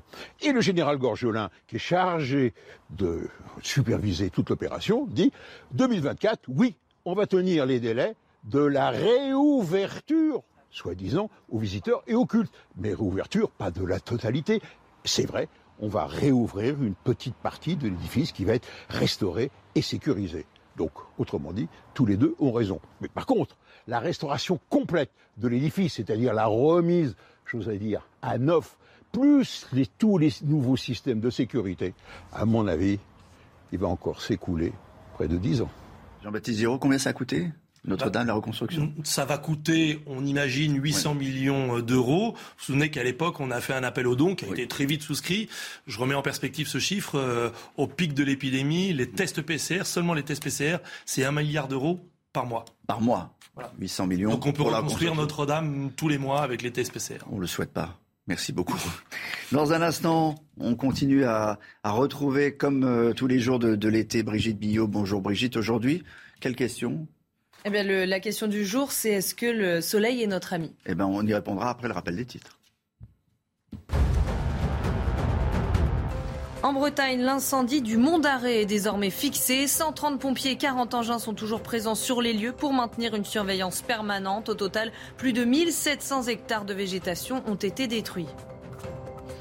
Fini les courants d'air, place à la sobriété énergétique. Le gouvernement veut contraindre tous les magasins climatisés ou chauffés à fermer leurs portes sous peine d'une amende. Une mesure effective dès aujourd'hui à Paris et à Lyon. Dans la capitale, l'amende sera de 150 euros. Et puis enfin une médaille française dans les mondiaux d'athlétisme. Le français Kevin Mayer est champion du monde du décathlon. L'a appris cette nuit après la dernière épreuve, celle du 1500 mètres. C'est son deuxième titre mondial après 2017. Kevin Mayer entre donc dans le cercle très fermé des athlètes français, double champion du monde en individuel avec Marie-Josée Pérec et Eunice Barber. Le soleil est-il un, faux ami? Eh bien la réponse, c'est Brigitte Millot qui vous la donne. Bonjour docteur Brigitte Millot. Voilà, vous retrouvez le docteur Brigitte Millot tous les matins sur CNews. Euh, elle nous envoie des, des, pastilles, des cartes postales tout l'été. Je dois remercier François Bersani d'avoir été avec nous pour parler l'unité SGP Police Île-de-France depuis 6h30 et toute la durée de la matinale. Jean-Baptiste Giraud, merci Florian Tardif, merci Chana. À demain, dans un instant, Elliot Deval, l'heure des pros. Et puis, euh, votre météo, évidemment, météo des plages et la météo de Claire Delors. Bye bye. Ravi de vous accueillir sur CNews pour votre météo qui s'annonce encore anticyclonique sur une bonne partie du pays. Donc quand même, les nuages nous concerneront en matinée, surtout allant de la Nouvelle-Aquitaine en remontant vers le quart nord-est avec de la grisaille qui aura tendance à s'accrocher en direction des Pyrénées. Le vent qui commence à se lever à nouveau entre Corse et continent avec des pointes sensibles, 60 km heure. Et vous allez voir que dans l'après-midi, eh bien, très peu d'évolution, si ce n'est que les nuages vont commencer à se morceler, laissant apparaître davantage de soleil, y compris pour les Pyrénées. Donc les températures, eh bien, on on assiste quand même à une belle baisse euh, par rapport à la veille. Donc 12 degrés en direction de la Bretagne, de la Normandie, 17 degrés pour l'île de France, mais il fera quand même encore chaud en direction de la Méditerranée avec 25 degrés en direction de Marseille. Et donc dans l'après-midi, oui, il continuera de faire chaud en effet dans ces régions-là jusqu'à 36 degrés près du bassin méditerranéen. En revanche, eh bien, les températures ont sensiblement baissé euh, sur le quart nord-est. On passe quand même de 35 degrés à 29 degrés, donc c'est plutôt pas mal. Et les températures sont évidemment beaucoup plus respirables et tempérées, que ce soit vers les bords de Manche ou encore en direction du littoral atlantique. La suite, elle s'annonce eh euh, exactement similaire à celle de mardi hein, pour la journée de vendredi. Une moitié nord assez ennuagée, une moitié sud beaucoup plus ensoleillée. À partir de jeudi, eh bien, une nouvelle dégradation investira donc euh, l'ouest de la France, circulera sur le pays avec des températures qui auront tendance à se stabiliser de 27 degrés pour la moitié nord et jusqu'à 29-30 degrés pour la moitié sud. Planning for your next trip? Elevate your travel style with Quince. Quince has all the jet setting essentials you'll want for your next getaway, like European linen, premium luggage options, buttery soft Italian leather bags, and so much more. And it's all priced at 50 to 80% less than similar brands. Plus, Quince only works with factories that use safe and ethical manufacturing practices. Pack your bags with high-quality essentials you'll be wearing for vacations to come with Quince. Go to quince.com slash trip for free shipping and 365-day returns.